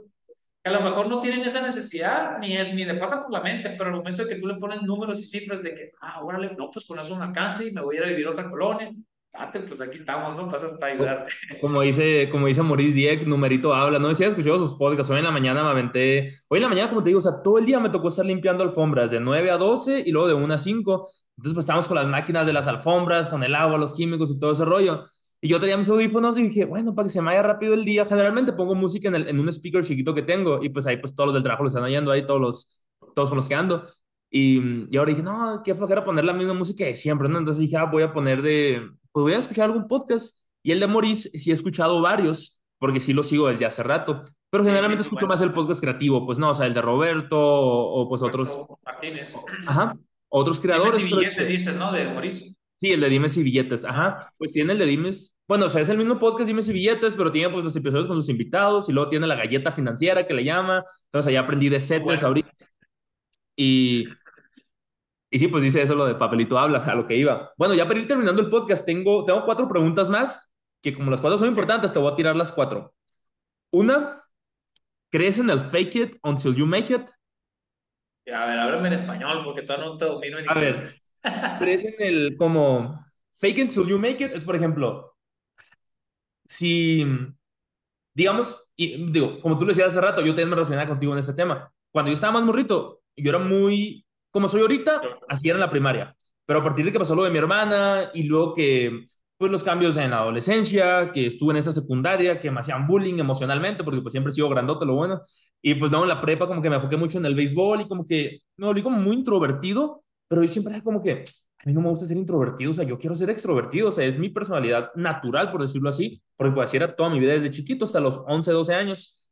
Y mejor dije, bueno, voy a empezar a cambiar poco a poco hasta que sea, hasta que se convierta como en un hábito y que ahora sea mi nueva personalidad. Entonces empezaba, me acuerdo que leía mucho de eso, me acuerdo, o sea, así pasaba mis fines de semana leyendo en cosas relacionadas a eso y era como que vamos a empezar a cambiar el lenguaje corporal una de las cosas para sentirte más seguro, que en ese entonces yo no tenía nada de seguridad en mí mismo, en la secundaria para nada, en la prepa, el béisbol fue lo que me dio seguridad. Porque como tú decías, cuando te ven que en bienes raíces, que vas mejorando, que la gente va viendo tus cualidades, te ganas el respeto. En el béisbol, si ven que bateas, si ven que produces, el respeto también, ¿no? Entonces, el punto era que dije, ok, caminar más rápido y caminar pues derechito, ok, eso, eso como que proyecta algo y es parte del liderazgo, es parte de tu lenguaje corporal, como que tenía como que diferentes conceptos, ¿no? De hecho, hay un podcast que grabé con Jorge Celín que me ayudó muchísimo pues estar en sus conferencias. es un experto en comunicación no verbal, tiene tres libros publicados, si lo quieren escuchar, ahí está. Y, y pues sí, entonces era como que después de hacerlo tantas veces se convierte en tu nueva realidad. O sea, ¿tú crees que si primero como que lo haces de forma falsa, o sea, como forzado, es, está bien para que, para que suceda y que así, se, pues que así te conviertas, por decirlo así? Es que, es que es, es un hábito, a final de cuentas. Es, es como el hábito de hacer ejercicio, de ir al gimnasio, de levantarte temprano, de poner prioridades de que, ¿sabes qué? De tal hora a tal hora voy a publicar esta propiedad, de tal hora a tal hora voy a trabajar, de tal hora a tal hora voy a tener a mi familia. Ah. Es, como, es como en el fútbol, un Cristiano Ronaldo, por ejemplo, que el vato se, de trabajo, hace trabajo, pues ahorita está súper grande ya para, para estar jugando en el deporte pero es un vato que siempre ha estado disciplinado, disciplinado, disciplinado, porque él, él su meta es llegar a ser de los más grandes. Es a lo mejor un LeBron James en el básquet, que el, que el vato también viene enfocado, porque ya está bastante grande, pero no se distrae de su objetivo. Y siento que en cualquier ámbito de trabajo, de familia, de negocio, eh, siento que es lo mismo, como dices tú, lenguaje corporal. A ver, ya no quiero ser introvertido, voy a ser más extrovertido, voy a proyectar más, voy a, voy a, voy a alcanzar esas metas, eh, voy a tratar de ser mejor persona en esto, mejor en esto, otro. Totalmente, yo creo que el, el hábito que tú te vas haciendo para bien, para mal, este, es totalmente eh, parte de lo que tú puedes llegar a controlar, ¿no? Eh, como te decía, eh, hay personas que dicen, me voy a meter al gimnasio, voy a, poner, me voy a aplicar con la alimentación, y a lo mejor los primeros dos semanas muy bien, y luego ya se caen. Y dices, ah, bueno, pues no, no logró hacerse un hábito, no logró hacerse un estilo de vida muy diferente a, a, a, a, como una persona ya más disciplinada, ¿no? Pero sí, totalmente comparto ese, ese pensamiento de que tú lo que quieras lograr, lo vas a lograr siempre y cuando estés bien enfocado y bien determinado. Eh, aquí en Bienes Raíces el tema de que, oye, yo me sentía muy mal porque había pasado bastante tiempo y no vendía, no vendía, y te lo juro que yo decía, oye, pues si hago todo lo que me están diciendo en inmobiliario, o sea, yo publico, yo hago esto, y te digo, de repente pues empezaron a caer las ventas y dices tú, wow, qué padre que, que no me rajé, es como el monito, no sé si has visto alguna vez una imagen donde está alguien cavando eh, para encontrar un tesoro. Ah, ya sé cuál. Y que cuando, que cuando renuncia se ven los diamantes. Así de manera que estaba un pelito a lograrlo, pero se rajó, pues ya no lo logró, ¿no? Digo, e, es igual es enfocarte en, en, la vida, pues no en lo que quieras, en el ámbito de trabajo, familia, negocio, no sé. Eh, sí, sí siento mucho eso, que, que son tus hábitos los que van a, al final de cuentas van a, van a rendir frutos en tu, en tu vida, ¿no? general. Sí, y hay, hay, cosas en las que sí funcionan, hay otras en las que no, en las que toma más tiempo, eso de fake it till you make it. Y o sea, por ejemplo, cuando me fui al community college, como que fue como que el boom en el que dije, bueno, nadie me conoce, estoy empezando de cero, nadie sabe cuál es mi personalidad, nadie sabe de mi pasado, entonces como que eso como que me dio como que más confianza de, ok, voy a ser la persona que quiero ser. Y pues no era como que, ah, este morro lo conocí, mm, mm, nadie me conoce, o sea, soy, soy el nuevo, ¿sabes? Entonces... No, no y, te, digo algo muy, muy, curioso, por ejemplo, eh, ahora con las redes sociales, que, que, digo, a mí me ha servido mucho en el tema de, de, de bienes raíces, eh, el, meterle un poquito marketing digital, las redes sociales, videos, eh, etcétera.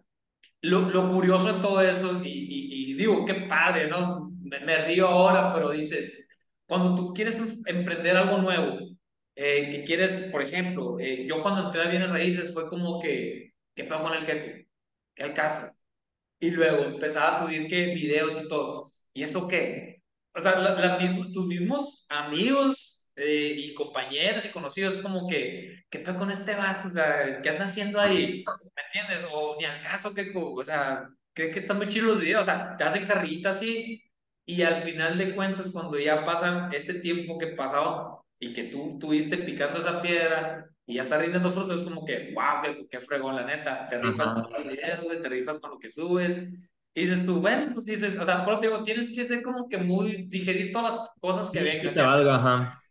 Y, y, a lo mejor puede ser hiriente al principio porque son personas que a lo mejor pues tú dices, oye, como mi compadre, mi amigo me está diciendo eso y me está dando carrilla y, y, y, muchas veces te pones a dudar, ¿será que sí lo estoy haciendo bien, lo estoy haciendo mal? Pero o sea, te tienes que como que quitar eso y decir, yo estoy enfocado, yo les dije, yo, yo voy a ser grande, voy a ser grande en esto y voy a ser más grande y voy a ser más grande y me vale gorro las críticas, o sea, yo me quedo con lo bueno.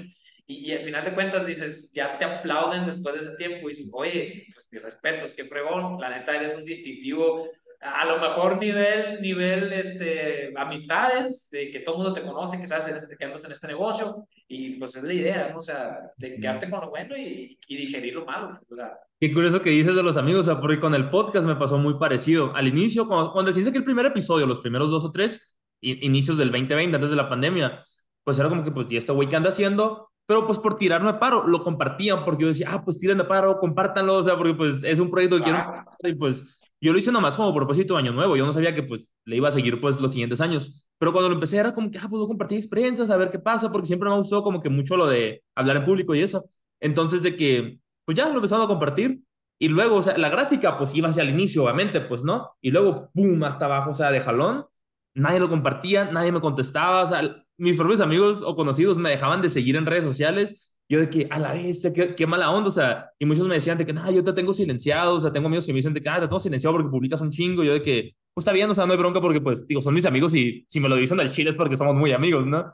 Y, pero, por ejemplo, cuando me da cuenta de que, a la vez, o sea, qué raro que esta persona me dejó de seguir, si es alguien a quien yo ayudé. O por ejemplo, si me decían de que, ah, me puedes tirar paro, algo que era muy común, que me pidieran, creo que en 2021, era de que, ah, dime cómo puedo conseguir becas porque mi hijo, mi hija se quiere a Estados Unidos. Y les hablaba, pues, ¿no? O por ejemplo, de que, no sé, incluso muchachitos, muchachitas, de que, ah, ¿cómo te hiciste para conseguir esta beca y la madre? Y ya pues de que, ah, todo bien, pues te paso mi número, márcame al rato, nos ponemos de acuerdo. Y hacía llamada con, con ellos de buen rato, que ni conocía, pero me caían bien, pues, ¿no? Era como que, pues, tratar de, pues, tirarles paro ahí.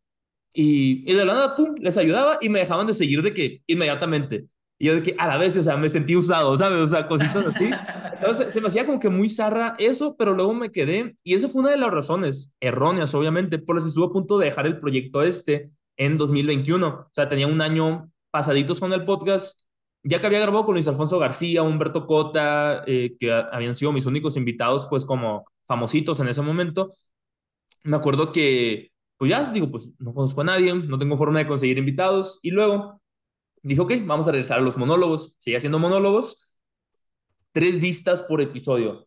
Y yo de que, a la madre, o sea, que, pues qué agüito, o sea, las gráficas estaban de que en el piso, me acuerdo que pues Spotify te da ciertas gráficas, o sea, Spotify for Podcasters se llama la aplicación, y yo decía, a la vez, o sea, realmente nadie lo escucha. Y publicaba algo. Me acuerdo que mi abuela, ah, mijo, ya escuché tu podcast. Y yo, mm, una fue de mi abuela. Y luego mi mamá y mi papá, de que, ok, pues fue, o sea, pues fue mi familia la que lo escuchó. O sea, realmente nadie, pues, fuera de, pues, de mi núcleo familiar lo había escuchado. Y dije, nah, ya voy a dejar este proyecto. Y me acuerdo que luego dije, a ver, lo voy a intentar un poquito más. O sea, es el verano, tengo tiempo. Y lo hice. Y luego dije, bueno, pues ya, ahí muere. Era como que, como que ya me da flojera, no veía nada.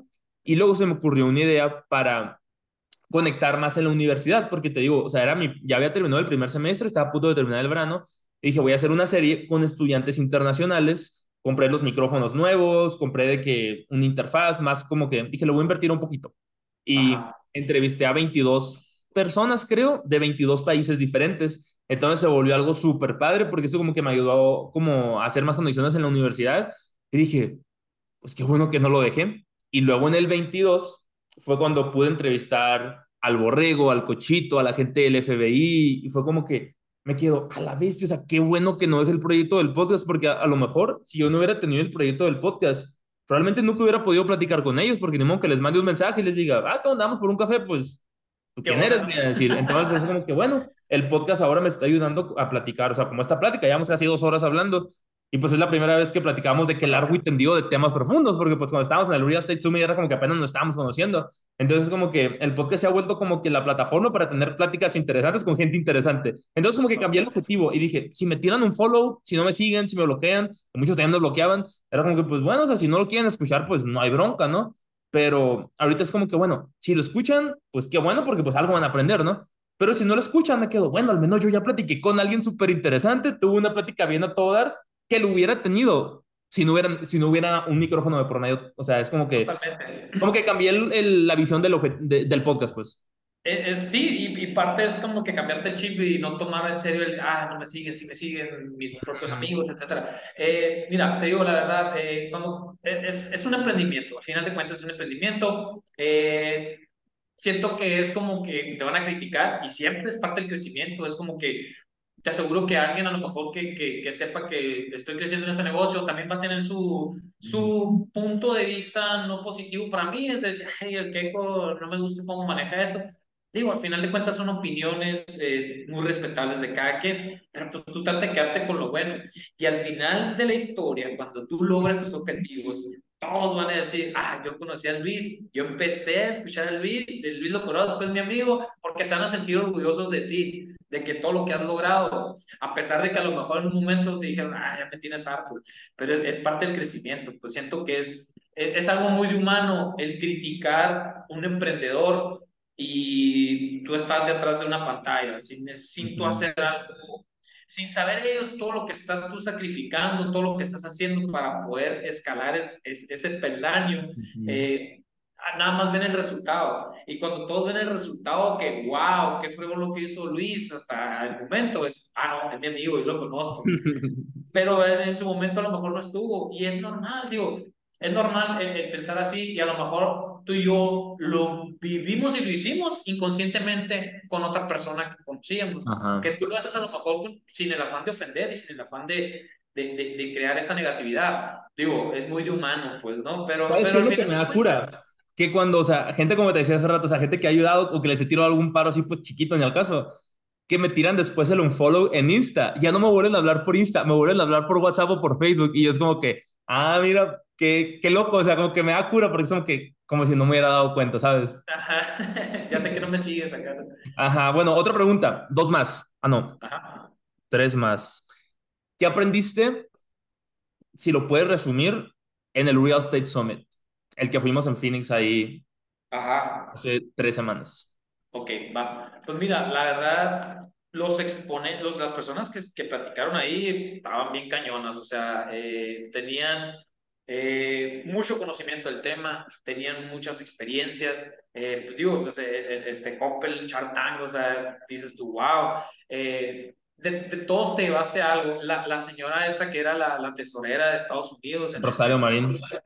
El, gobierno de Obama. O sea, eh, la verdad que yo me dio una experiencia muy padre de los conferencistas que estaban. De, todo, de todos traté de agarrar así como que cachitos de, de, Rosario, por ejemplo, de que, oye, está ahí, lucha, o sea, de ser mamá soltera a llegar a hacer esos puestos. Te digo, ella también de seguro pasó por muchas cosas de las que a lo mejor tú estás pasando, vas a pasar, o las que yo pasé o voy a pasar, pues no, eh, a, diferente escala, no sé. Pero pues eh, digo, esos temas. Y muchos de los que están ahí eh, platicando y dando su punto de vista, te aseguro que también pasaron por eso. También pasaron por el tema de que, oye, el apoyo, no sentía el apoyo, etcétera. En general del evento, la verdad fue muy, gratificante el, ver varios exponentes con, con ideales que a lo mejor tú dices, órale, eh, piensa un poquito parecido a lo que yo traigo en mente, o, con, eh, con, lo que está diciendo totalmente, porque yo también quiero hacer esto, yo también quiero hacer lo otro. Eh, eso me llevo, el, poder convivir uno a uno con personas empresarias grandes, este, con, con llevarte ese conocimiento, el estar ahí y decir, oye, eh, platicar, echarte una chévere si quieres con, el, con Álvaro, eh, sacar curas de que, oye, pues, no sé, yo sé que tú has atendido a celebridades, ¿cómo es tu experiencia en atender a una celebridad en Miami que llegue? Eh, digo, en general, en general con, con, esa experiencia me quedo, con el poder convivir con gente, con el poder conocerte a ti y estar haciendo este podcast. O sea, digo, si me hubieras dicho eso hace no sé, cuatro meses, oye, tú has ido a un, a un summit y te, luego vas a hacer un podcast con una persona, estás loco, o sea, ¿cómo? No hay manera, ¿no? Y, y, mira cómo se van dando las cosas, digo, qué padre, es algo diferente que estoy haciendo, es algo, siento que innovador puede ser, que, que, que al final de cuentas es eso, son experiencias y son cosas nuevas que vas añadiendo a lo mejor a tu, a tu portafolio profesional, a tu vida cotidiana eh, y que es el diferenciador que volvemos al tema, pues no, o sea, eh, ahorita, por ejemplo, si me dicen, oye, vamos para aquel lado, vamos, jalo, jalo, ¿por qué? Porque quiero llevarme esa experiencia, quiero hacer algo nuevo, quiero, quiero ver qué, qué, qué más allá de hacerlo cotidiano todos los días. ¿no? Está suave que hables de eso, porque muchas veces perdemos, no, no nomás el enfoque, de lo que estamos haciendo, que puede pasar en algún momento, pero luego como quiera lo vuelves a retomar. Pero creo que lo más peligroso es cuando perdemos el hambre. Y creo que pues a todos nos ha pasado en algún momento en el que caemos en nuestra zona de confort, caemos en la rutina y luego te quedas de que, o sea, qué cosas nuevas siguen, qué cosas nuevas siguen. Y hace poquito me tocó pasar por eso. O sea, cuando, cuando por fin pude encontrar estabilidad en la universidad y que dije, ok, no pasa nada, me voy a terminar graduando. Era como que ya no hay forma en la que no me gradúe, ya tenía como que mi colchón, colchoncito de ahorros, si sale un gasto, se puede pagar, si no, ya tengo trabajo, me van a pagar, en el verano puedo trabajar más horas, ese trabajo me da comidas gratis por, fue por dos años casi, y dormitorios pues por dos años pasaditos, y fue como que, madres, pues me ahorré el gasto de la renta, el gasto de comidas, obviamente me tocaba pagar pues otras cosas, pero dije, bueno, sí se va a hacer, o sea, ya hice números, soy muy cuadradito cuando se trata de mis finanzas personales en el Excel, entonces es como que hice proyecciones hasta el 2025 por si las dudas. Órale. Eh, pues ya no, ya no aplican porque cambiaron ciertas cosas, digo, el accidente también tuvo mucho que ver, entonces es como que pues este fin de semana, de hecho, el sábado me puse a hacer proyecciones del verano en el Excel, cómo voy a terminar el verano, los gastos de este semestre y los de los próximos tres, como que tratar de más o menos tener una idea para presupuestar de una forma más inteligente, para estar consciente de en qué gastar, en qué no, si puedo comprarme, no sé, llevo un rato que no he comprado unos AirPods, pero no me los he comprado porque como dice Maurice, es un gasto pendejo, o sea, no los necesito, ya tengo unos audífonos de los de casquito que, que suenan bastante bien, pero en el gimnasio se me caen a cada rato con el sudor y digo, bueno, mejor si estoy haciendo una serie de pesas en la que se me caen los audífonos o abdominales, por ejemplo, me los quito, hago las abdominales y me los vuelvo a poner en vez de tirar a la basura, pues, Ajá, sí. 200 y dólares, pues, ¿no? Cositas así. Y me acuerdo que en algún momento, cuando, cuando me gradué, me dio la cruda posgraduación, por decirlo así. Era como que, que sí, ahora, o sea, llevaba batallando. desde 2016. Llevaba batallando desde 2016 hasta el día de la graduación sin saber si me iba a graduar o no, porque al inicio era, me quiero graduar del Community College, que son dos años, o sea, media carrera. Y luego, cuando vine a la uni, dije, bueno, tengo que pagar un semestre, los otros tres, a ver qué pasa. Afortunadamente conseguí esos trabajos, se acomodaron unas becas ahí, pude graduarme. Y obviamente fue como que, wow, o sea, yo estaba súper feliz por mi graduación. Me acuerdo que ese día en la mañana me fui al gimnasio. Ese día hizo un frío. Es el día más frío que me ha tocado estar en Flagstaff. Estábamos a menos 18 grados. Cuando salió el sol, mediodía, me fui al gimnasio. Salgo del gimnasio, me De hecho, ese día pedí Uber Eats de desayunar porque estaba tan frío que dije, no voy a caminar 20 minutos a la cafetería y luego 20 minutos de regreso. Pedí un Uber Eats, me acuerdo. Ya cuando salió el sol, súper con chorros de chamarras, llego al gimnasio, hago la rutina súper feliz porque es el día esperado desde chorrísimo de tiempo. Voy a la graduación, ahí, ahí me encuentro con mis papás y mi abuela, estaban como cuatro o cinco amigos de México que, o sea, mexicanos que vienen a la universidad, pues, ¿no? O sea, de mis amigos de Hermosillo, pues nadie pudo venir. Y, y pues ya, o sea, súper padre, nos fuimos a cenar. El siguiente día, pues, tenía una junta de, para, una, para un posible trabajo en Phoenix y luego, que no sé yo, y luego me fui a Hermosillo, tenía dos años sin ir a Hermosillo, fui a renovar la visa, el pasaporte, era como que, wow, o sea, voy a ver a mis abuelos otra vez, amigos y amigas que hace un chorro no veo, era como que andaba bien pilas, pues, ¿no? Entonces, regreso en enero y ya no tenía ni motivación ni hambre. Y yo me quedé, qué raro se siente eso, o sea, me quedo, ya no siento como que la motivación de ir a las clases, o sea, ya ni me interesa mantener las becas porque ahora mi trabajo paga eso y me dijeron, ah, si fallas una clase o si sacas una C, pues no pasa nada. Y dije, bueno, pues incluso si repruebo todo, no pasa nada, porque la maestría empieza hasta julio, o sea, empieza en un mes exactamente, el 24 de julio. Probablemente cuando salga este podcast ya la habrá empezado o estoy a punto. Y entonces era como que, ¿ves qué voy a hacer todo el semestre? Las clases aburridas, porque eran de economía, que ni siquiera era mi enfoque. Entonces todos los salones no tenía, no tenía nadie conocido, no veía caras conocidas porque las caras conocidas eran los que estaban en el área de marketing, no de economía, a pesar que fuera la misma escuela de negocios, pues no coincidía con ellos. Y ahora como que a o sea, qué loco. Y ya cuando, cuando se fue como, ya que se acabó el invierno súper depresivo de Flagstaff, dije, bueno, ahora sí, a meterle las pilas al ejercicio, compré ropa de entrenar, gimnasio. Digo, nunca dejé el gimnasio, ¿no? Porque aparte estaba en la temporada de béisbol. Entonces era como que pues siempre, me, siempre he mantenido entrenando. Pero en el gimnasio era como que, pues ya terminaba súper cansado con un friazo feísimo todo el tiempo. Y ya cuando empieza el verano, ponle que, bueno, no era verano aún, pero en abril, que ya se iba calmando el frío, que de vez en cuando podía ir a la alberca, que podía traer manga corta y shorts afuera de mi cuarto, que era como que, wow, por fin no hace, no hace frío. Era como, bueno, ahora sí me siento con todas las pilas. Y yo iba esperando el verano desde el primer día del semestre. Era como que ya quiero que sea verano, porque yo odio el invierno. O sea, me, me deprime un chorro, me hace que tome flojera, entonces era como que, y no es un invierno que dices, bueno, hace frío en la mañanita y en la noche, no, o sea, a mediodía estamos de que a grados negativos. Si habían grados positivos, era como que, wow, va a ser un buen día. Entonces, empieza, no sé, finales de abril, ya que empezamos la semana de finales y todo eso, dije, ok, ya va a ser el verano, voy a mudar un apartamento, por fin voy a poder dejar de comer en la cafetería, voy a poder cocinar mi chilaquiles, mi pollo, mi salmón, era como que ya como que no soy muy fan de cocinar, porque casi soy pésimo para cocinar, pero con las cinco cosas que me salen bien, con eso puedo comer todo el verano, ¿no? Entonces, se de cuenta que el 14 de mayo me mudo pues para, para este departamento, el que estoy grabando ahorita, aquí pues dentro de, del campus también. El 14, ajá, domingo. Lunes, primer día de trabajo del verano, que es un trabajo físico, como te digo, o sea, cargamos colchones, muebles, alfombras, todo eso. Dije, bueno, gran excusa para bajar de peso. Entonces era como que, pues bueno, lo está yendo como que del lado positivo, a pesar de que pues no es un trabajo que disfrute tanto hacer porque pues sí está muy aburrido la neta muchos días. Hay días que sí están chidos, pero pues hay unos que, que nomás no. Pero dije, bueno, como andar en movimiento, voy a bajar de peso y pues se va a hacer, se va a hacer más fácil la cosa. Como fuera de la cafetería, eso por sí mismo ya como mil veces menos calorías. Tengo el gimnasio y aparte un trabajo físico, pues probablemente al final del verano, para cuando empiece la temporada nueva de base, pues voy a andar con todas las pilas. Iba a jugar, iba a jugar béisbol en el verano con un equipo que éramos puros mexicanos y dije, ah, pues a todo dar.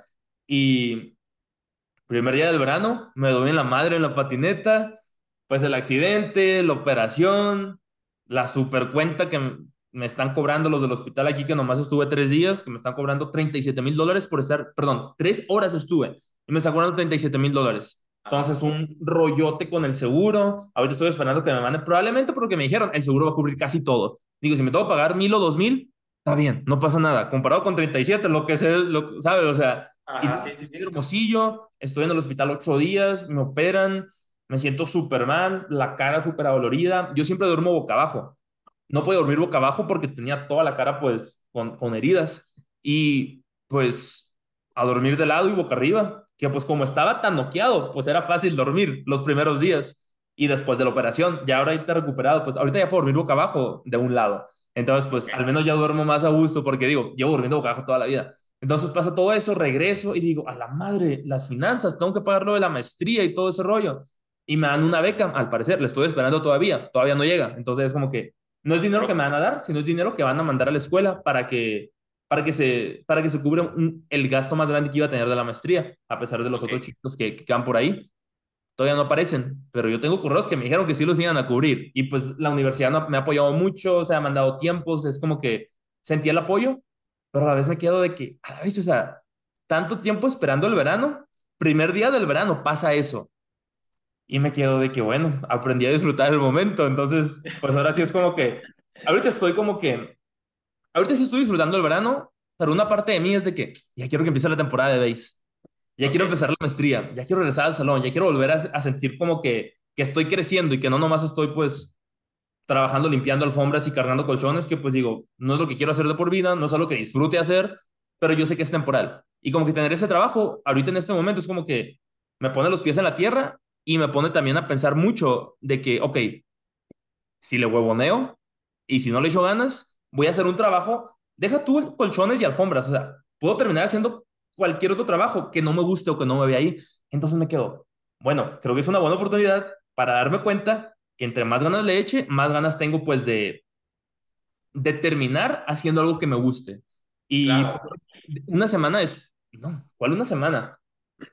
Cuatro días después de que había regresado a Flagstaff de Hermosillo, me voy al, al evento de Phoenix y fue como que a la vez, o sea, qué curado que hace una semana estaba en el hospital y ahorita estoy en este super evento conociendo a un chorro de gente aprendiendo. Y era como que, ¿cómo cambia la vida? O sea, literal de un segundo a otro. Porque yo me acuerdo cuando estaba en el hospital, yo decía, ya van a cambiar las prioridades. Y efectivamente sí cambiaron. Pero yo decía, bueno, igual y ya no voy a tener tanta hambre, ya no voy a ser tan...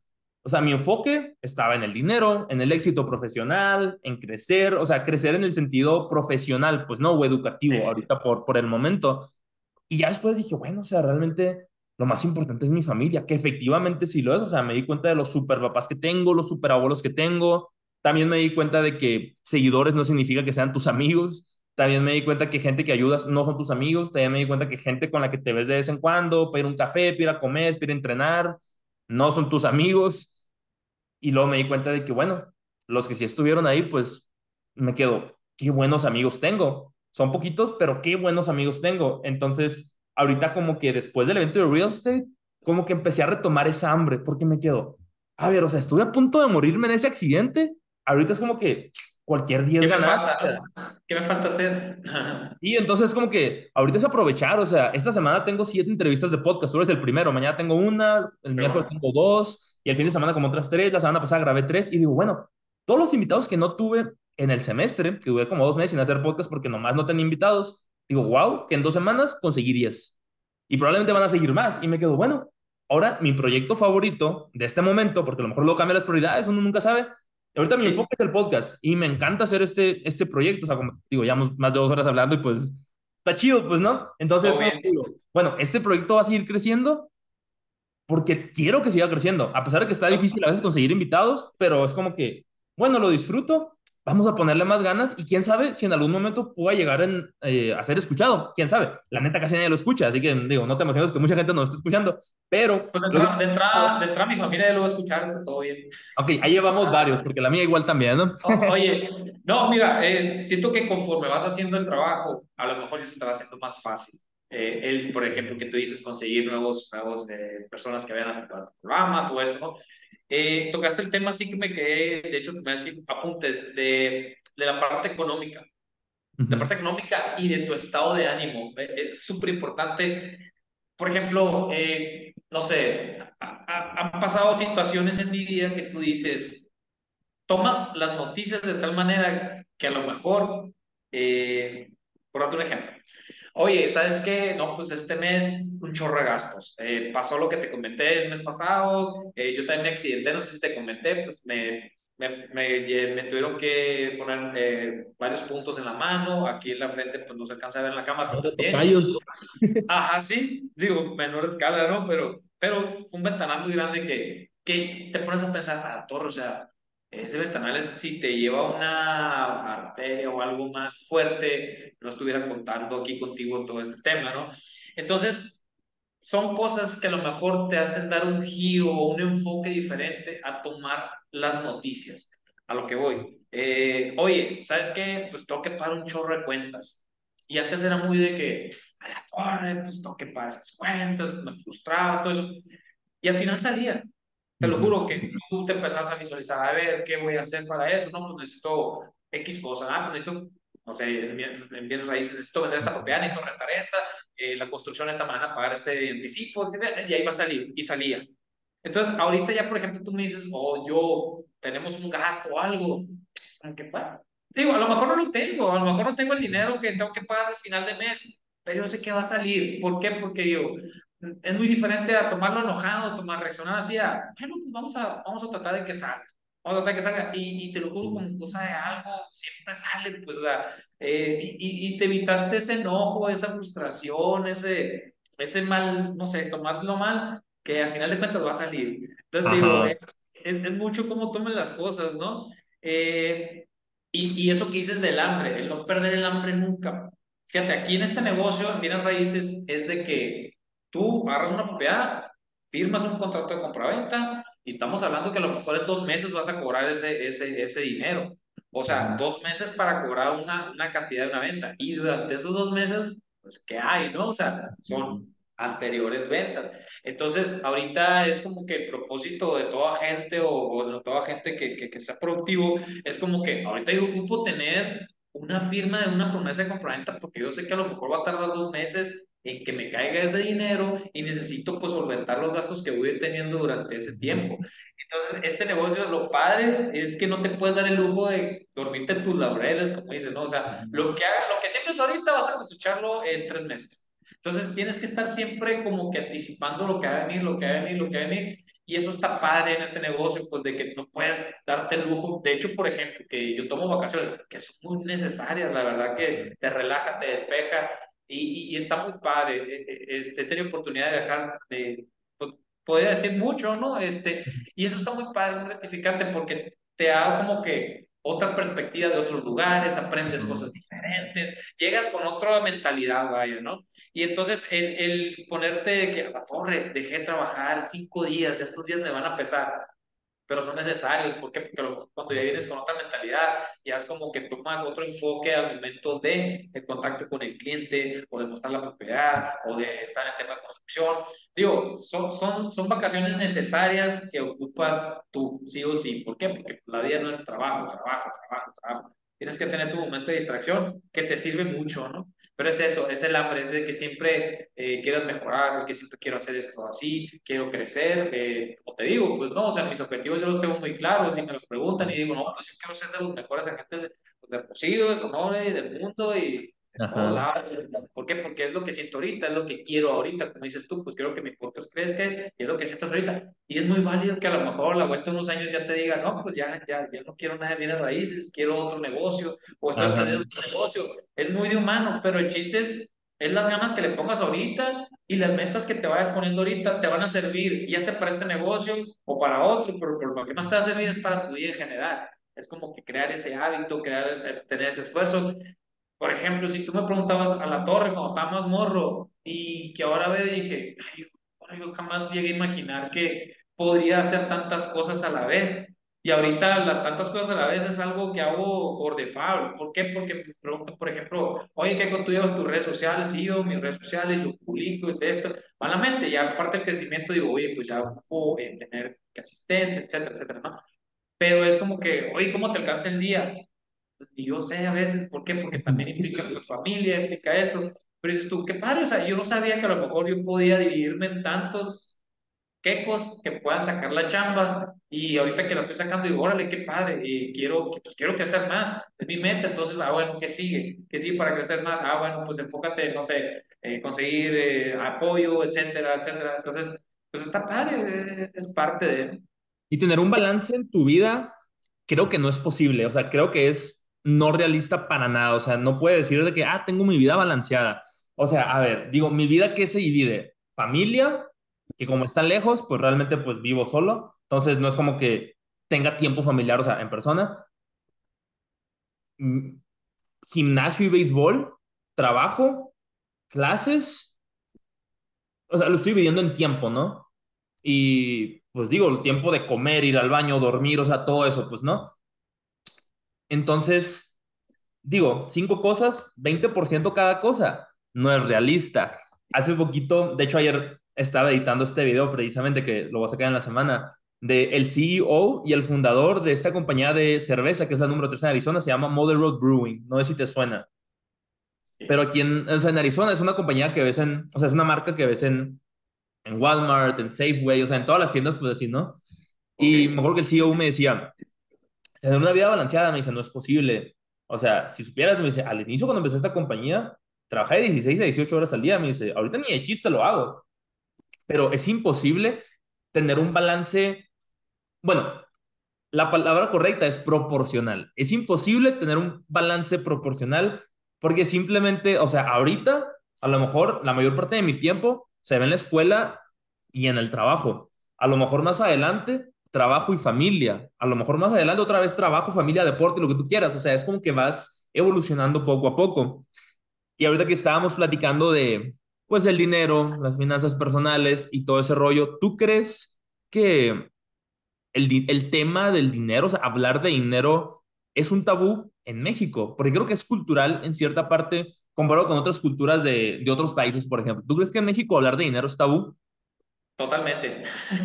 Ok, ¿por qué? Totalmente. Eh, no sé, es como que de, de, entrada eh, eh, tenemos una idea, pienso yo, es lo que yo creo, ¿no? Errónea de, del dinero, que, que, que, el que tiene dinero es malo, que el, que el dinero te corrompe, que el dinero te hace... No, el dinero es bueno y es, y es como, ahora sí que como dice Julian Clary, que el dinero es energía. Y no le gusta que nos los den, ¿no? Nosotros los tomamos. Ajá, o sea, por ejemplo, si no es la misma, es, tú te levantas y ves tu aplicación del banco y tienes un millón de dólares, a que te levantes y tienes un dólar. ¿Por qué? Porque tú vas a proyectar esa energía que tú tienes. Ah, que qué padre. Digo, e, es, como todo, te da esa confianza, esa seguridad, esa energía. Entonces, eh, en, en en México siento que está muy así como que el que tiene dinero son los malos. Para nada, o sea, eh, el dinero al final de cuentas es el uso que tú le des. y es, un potencializador de la persona que eres. Si eres una persona mala, con dinero eres malísimo. Si eres una persona buena, pues con dinero te vuelves buenísimo, súper generoso, lo que tú quieras, ¿no? Totalmente, totalmente. Y que ayuda, ayuda mucho, o sea, en todos los ámbitos. Eh, digo, el, dinero yo sé que no es todo en la vida, hay muchos otros factores que intervienen, muchas cosas eh, buenas, malas, pero no lo veo como que algo malo.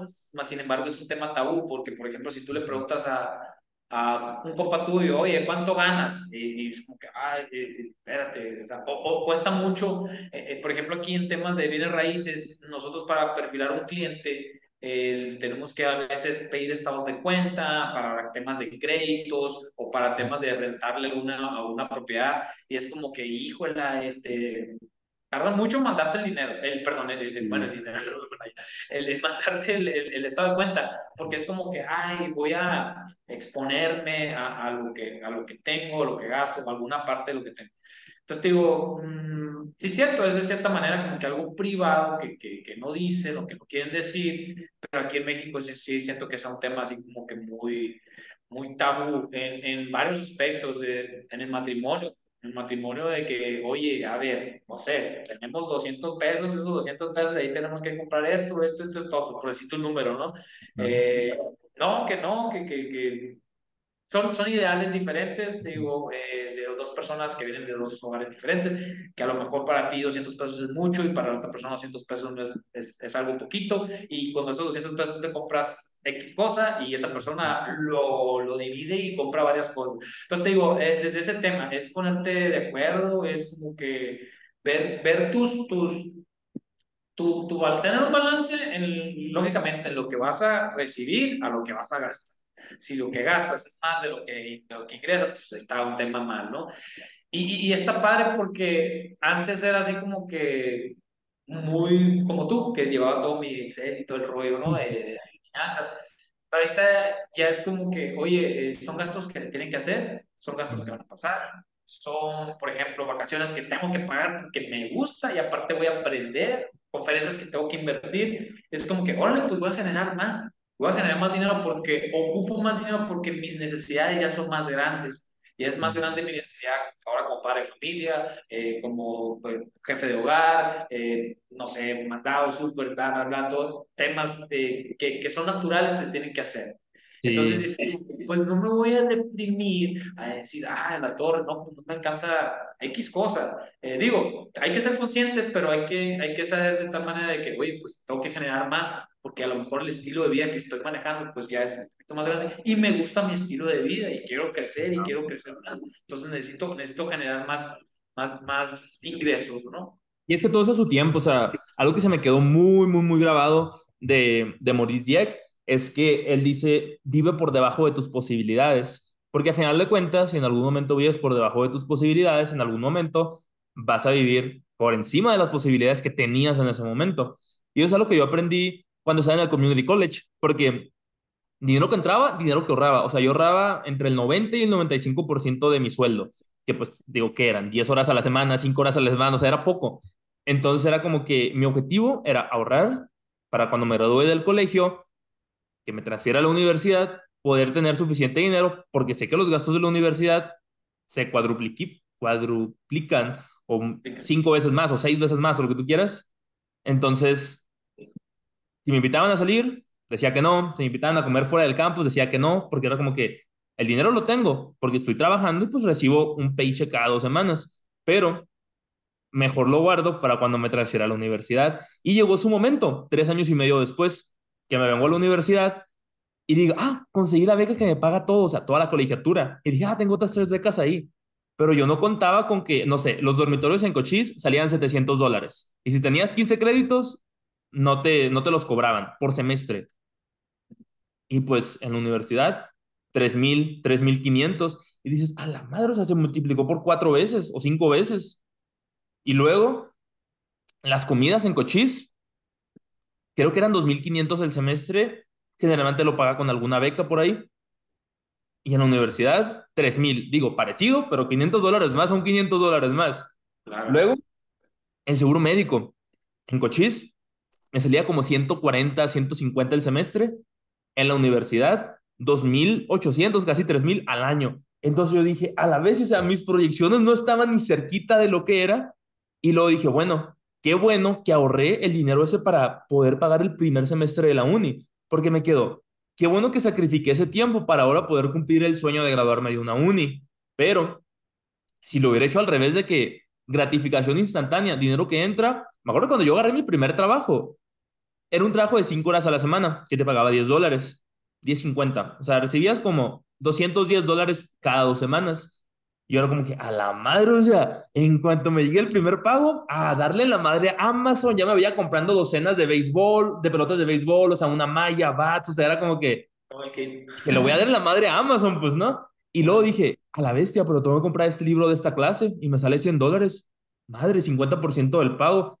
Y, o sea, nunca lo hice. Siempre, o sea, cuando me llegó el primer paycheck, entendí que no era tanto dinero. Entonces dije, a la vez, o sea, sí, sí, tengo que cuidar, pues, cómo, cómo está el rollo. Ajá, los gastos, pues, y todo eso. Pero el tema el, del dinero, o sea, sí es un súper tabú en México, o sea, mucha gente lo ve como algo malo, lo ve como que, como que dicen, el dinero no compra la felicidad. Y yo, claro que la compra, porque si tú estás estable en tu vida, estás feliz muy probablemente. Y eso lo, dicen, proyectas. Y dicen, el dinero no compra la salud. Y yo, vale, madre que la compra, o sea, compras comida nutritiva, si te enfermas, puedes ir a un hospital bien, puedes ir con doctores bien, Obviamente no te va a comprar, pues, de que, digo, si ya está súper viejito y, pues ya te vas a morir, o sea, una, digo, todos nos vamos a morir, pero pues te, te, compra como la calidad de vida, pues, ¿no? Claro, totalmente, no, y te ayuda mucho, digo, lo que, lo que te comentaba que, que pasó este, con mi familia, o sea, fueron gastos muy grandes de, de, de, relacionados con salud, eh, gracias a que pues yo tenía seguro médico, este, mi esposa tenía seguro médico, eh, pero mi papá no tenía, o sea, eh, digo, a la torre, o sea, fueron, fueron gastos que, que si no hubiéramos tenido, o sea, la familia y, y, nosotros, pues es de como que, órale, pues, vamos a apoyar. Y si no tienes dinero, ¿con qué pagas una operación de tu papá de corazón? dices tú, a la o sea, eh, digo, por eso te digo, eh, eh, es, es un tema tabú, sí, pero tú tienes que como que ver la manera de, de, cómo, cómo sacarlo, cómo, cómo vas a Es súper importante, o sea, y mucha gente, o sea, tiene ignorancia, y yo me incluyo 100%, ¿por qué crees que estaba escuchando en la mañana el podcast de Dimes y Billetas? Porque dije, madre, siento que no sé nada de dinero, siento que no sé nada de finanzas, y dije, bueno, vamos a escucharla. Y ese semestre que te digo, o sea, el pasado que hice un certificado en Business Economics, en economía, era como que, ya, qué aburrido, no le entiendo a nada, no sé qué es monetary policy, no sé qué es uh, los treasury bills. Y ahorita, por ejemplo, de que escuché la galleta financiera de Maurice, de, de los CETES en México. Y yo, ¿qué son los CETES? Dije, ¿no? Y me puse a investigar cuál es, cuál era el equivalente en Estados Unidos y son los treasury bills. Y dije, ah, eso lo vi en la clase. Entonces dije, ok, ya medio lo relaciono. Y Maurice dijo algo de, de la política monetaria en México, algo así. dije, ah, es la monetary policy que mi maestro hablaba, que pues me la saqué mal en el examen, pero era como que, ok, o sea, de perdida, ya puedo asociar ciertas cosas de dinero. Y digo, o sea, tengo, no sé, tengo 24 años, sigo siendo estudiante, pero digo, en algún momento, yo sí quiero tener dinero, yo sí quiero ser alguien que, digo, no tengo carro, me en la madre en el scooter y pues está la llanta ponchada ahorita, entonces todo el día ando caminando, o sea, digo, llevo seis años en Estados Unidos, los primeros cinco años y medio caminando, y apenas en abril me había comprado el scooter. O sea, no tenía ni un mes con la patineta cuando ya había tenido el accidente. Entonces era como que, digo, bueno, pues vuelvo a caminar, quemo calorías, cuenta como ejercicio, obviamente, pero me quedo, ay, o sea, ya quiero comprar un carro. Pero a ver, ¿qué es más importante? Tener los ahorros para los gastos que vienen de la maestría, que de a cincho van a venir, o comprarme un carro y tener que pagar seguro, estacionamiento, gasolina. Digo, nada, mejor me espero. Ya que me gradué de la maestría, ahora sí ya voy a poder. Entonces, ¿para qué hacer? Digo, y tengo amigos que desde sus 18 años, 16 ya tienen carro porque sus papás se compran un carro. Chido, o sea, qué bueno que pueden. Pero yo digo, no es mi caso, no están mis posibilidades ahorita. Y aparte las prioridades son diferentes. Digo, una de las razones por las que elegí esta universidad, tenía la opción de elegir la de Tucson, Phoenix o esta. La de Tucson la descarté porque mis becas no se combinaban y estaba entre la de Phoenix y esta. Y dije, Phoenix hace un calor muy duro y para andar caminando ahí está muy duro. Aparte es una ciudad muy grande. Dije, mejor me vengo a Flagstaff, que eran más amigables los trámites de las becas, que te las combinaban y ese rollo.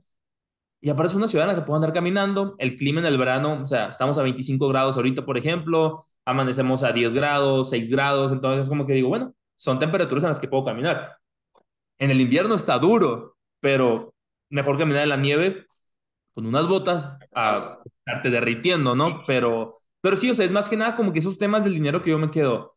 Si no me pongo a investigar ahora, el, el, el, dinero va a jugar en mi contra. Entonces digo, mejor empiezo a investigar ahora, empiezo a hacer decisiones inteligentes. Como te digo, o sea, mi Excel yo lo llevo haciendo desde el 2017, está súper detallado. Muchos de mis amigos me sacan cura porque saben que soy bien cuadradito en eso. Pero es como que digo, a mí me ha funcionado. Porque si no hubiera hecho una proyección en Excel tan detallada como la hice, no me hubiera graduado para empezar. Entonces es como que, como que en ese caso traté de ser muy como conservador con, con ese tipo de cosas al momento de tomar decisiones, hacer algún gasto.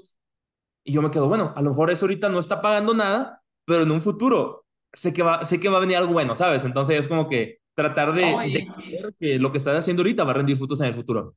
Claro, totalmente. Y, y fíjate, está padre porque eh, tienes 24 años, me dices, ¿no? O sea, eh, ahorita tienes un alcance que a lo mejor mi generación, yo tengo 36, no, tuvimos a tu edad. Eh, tienes eh, más cosas de, de, proyecciones económicas, eh, temas económicos que ahorita los jóvenes están empapándose a temprana edad, cosa que a lo mejor a nosotros no nos tocó. A nosotros fue más conocimiento empírico, prueba, falla y error. Te, te puedo contar de mí, o sea, yo hice pruebas de que a la torre es el negocio de mi vida y pum, me pegó una vez uno y luego y traté de hacer otro y pum, troné y modo, levantarse, sacudirse y tratar de seguir intentando. Y, y, mucho es eso, mucho es la vida. Eh, El tema es intentarlo, el tema es, es, es, es ponerte ahí, el tema es ver cómo sí se puede lograr, ¿no? Y, y son prioridades, como dices tú, el no tener un carro ahorita a lo mejor no es mi prioridad. Eh, para mí, te puedo decir, ya es muy diferente la prioridad que tengo ahorita. No quiere decir que no lo quiera, ¿no? Si alguien me lo quiere regalar, lo va a Claro, tomar, ¿no? Totalmente, totalmente. Digo, y todo se puede lograr, o sea, e- e- es, es buscar el cómo lo puedes hacer. Y, y algo, algo bien curioso que me ha pasado ahora en estas últimas, por decir, últimos meses, último año, eh, es, de, es de trabajar un poco más inteligente, es no, es no trabajar por trabajar, el no descuidar por descuidar a tu familia, a tus amigos. Es decir, por ejemplo, eh, no sé, oye, eh, este año, a lo mejor el mes pasado fue el, fue el mejor mes para mí porque llegué a una meta y, y fui el que más captaciones tuvo en la inmobiliaria y fui el que más promesas tuvo de compra-venta y en realidad no siento como que, oye, me esforcé, pero me esforcé de una manera inteligente.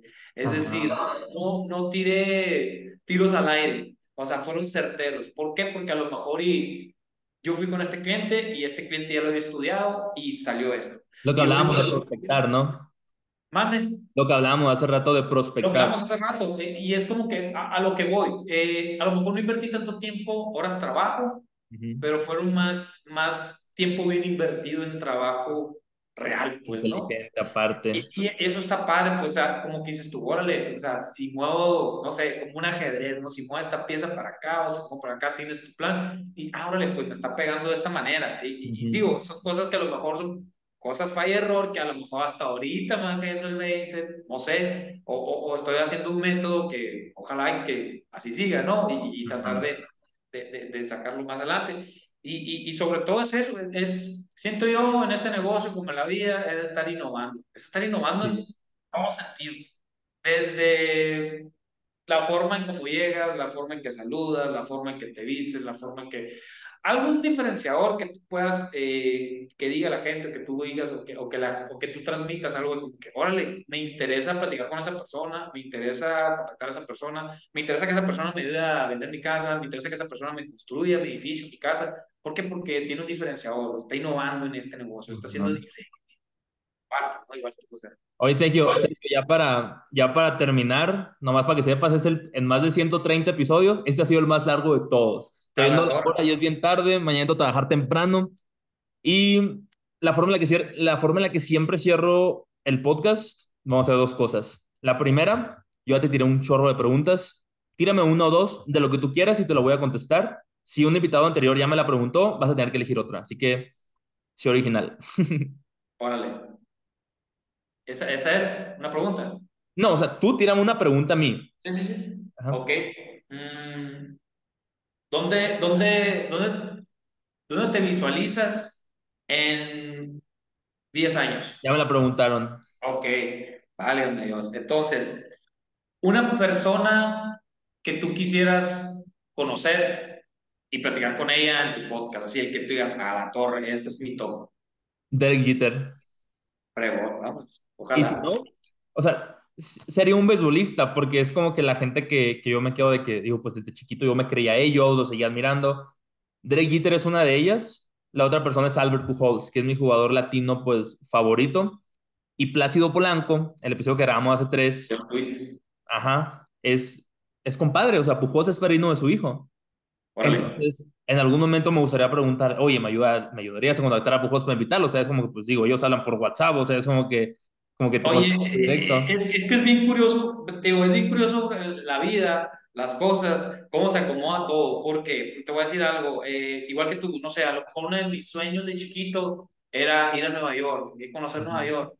Y las cosas se acomodaron de tal forma que ya fui, o no sé, oye, me visualizo, no sé, yendo a un concierto, yendo a una ciudad, estando platicando con, Plácido, estando platicando con Albert Puyol, con Gite, no sé, de cierta manera como que si tú lo transmites, si tú lo buscas, siento que se hace, o sea, eh, eh, es, bien raro, ¿no? Es bien raro. Siento que va a pasar, o sea, porque siento que va a pasar 100%, no sé en qué momento, y por ejemplo, el podcast de Creativo de Roberto Martínez es un podcast que me gusta mucho. Digo, en algún momento me encantaría platicar con él. O sea, todos los invitados que ha tenido, o sea, es como que imagínate todo el conocimiento que tiene. Si por sí mismo él es inteligente, con lo que se le pega de todos sus invitados, o sea, como que expande su, su conocimiento mucho más.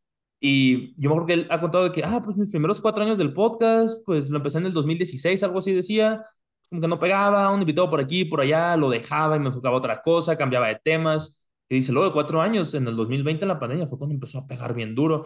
Y yo me quedo, bueno, digo, yo llevo tres años y medio, ¿quién quita? Y en seis meses o en un año, igual empiezo a conseguir personas que yo me quedo de que, wow, o sea, qué padre estar platicando con Derek Jeter, con Pujols, o sea, con, con esa gente que, que tú de niño creces viendo, pues, ¿no? Claro, totalmente. Y, digo, se puede, o sea, son humanos igual que nosotros.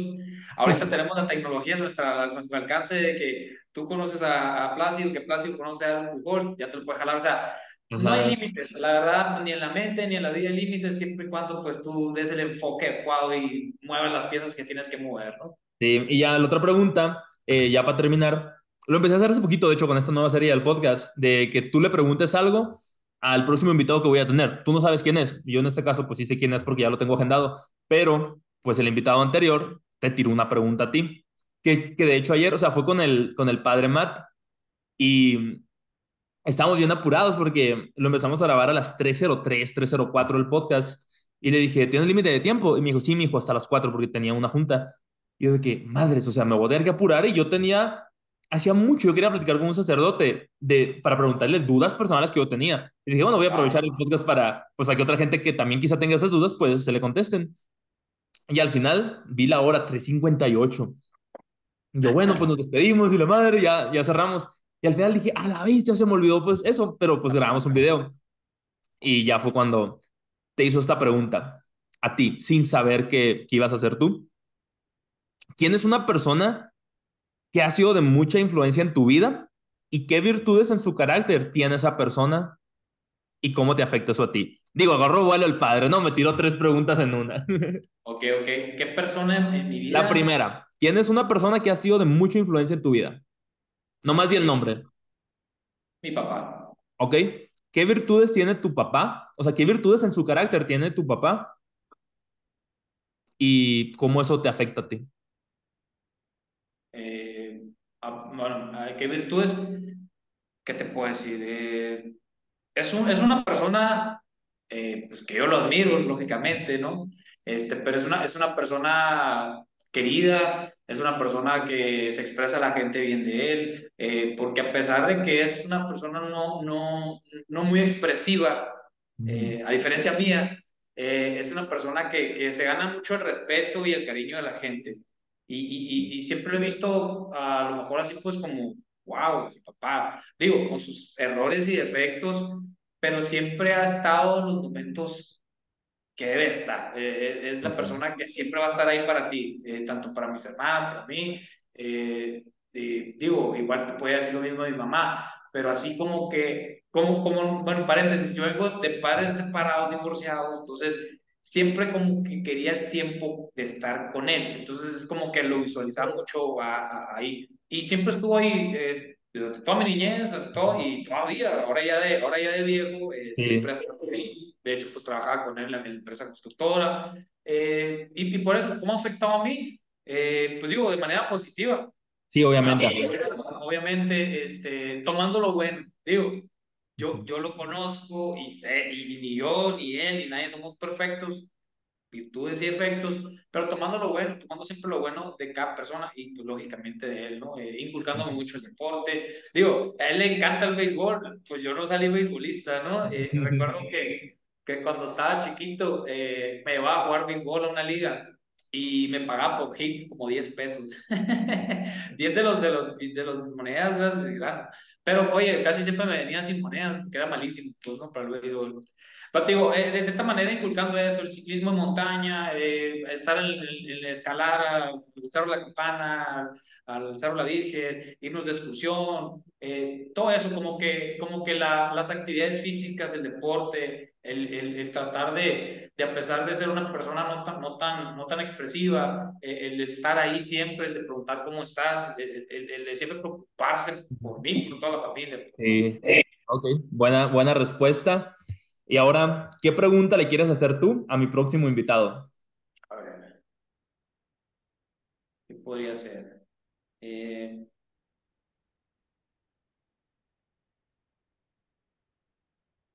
¿Qué hay algo que quisieras cambiar en tu persona?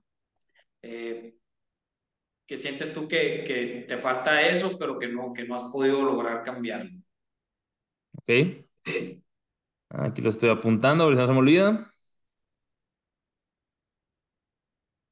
Ok, perfecto. Pues Sergio, Keco Molina, muchas gracias por haber estado conmigo hoy. La neta, gran plática. No esperaba que el podcast estuviera tan largo. Generalmente digo, duran una hora, 50 minutos, pero lo disfruté un chorro. Gran plática, la neta. Y pues agradezco mucho que, que te hayas dado el tiempo. Y pues la gente que se quedó escuchando, pues si se quedaron hasta el final, qué fregón. Si no, pues después quizá escuchen esto. Pero pues le mandamos un fuerte abrazo. Espero que pues hayan disfrutado mucho de la conversación, que hayan aprendido no nomás de bienes raíces, sino de la vida en general, que creo que también se volvió una plática muy inspiradora, que es algo de las cosas que más me gusta platicar. Y no se olviden de compartirlo en sus historias de Instagram. Me pueden encontrar como arroba Luis Carlos Estrada 2. Keiko, ¿cómo te pueden encontrar? Keiko Molina BR en la página de, de, bienes raíces. Ok. ¿Algo más que quieras agregar antes de despedirnos? pues no, nada, mucho éxito y pues gracias por, por la invitación. Y gracias a darle entonces y la gente que se quedó hasta el final, pues nos vemos en el próximo episodio. Bye.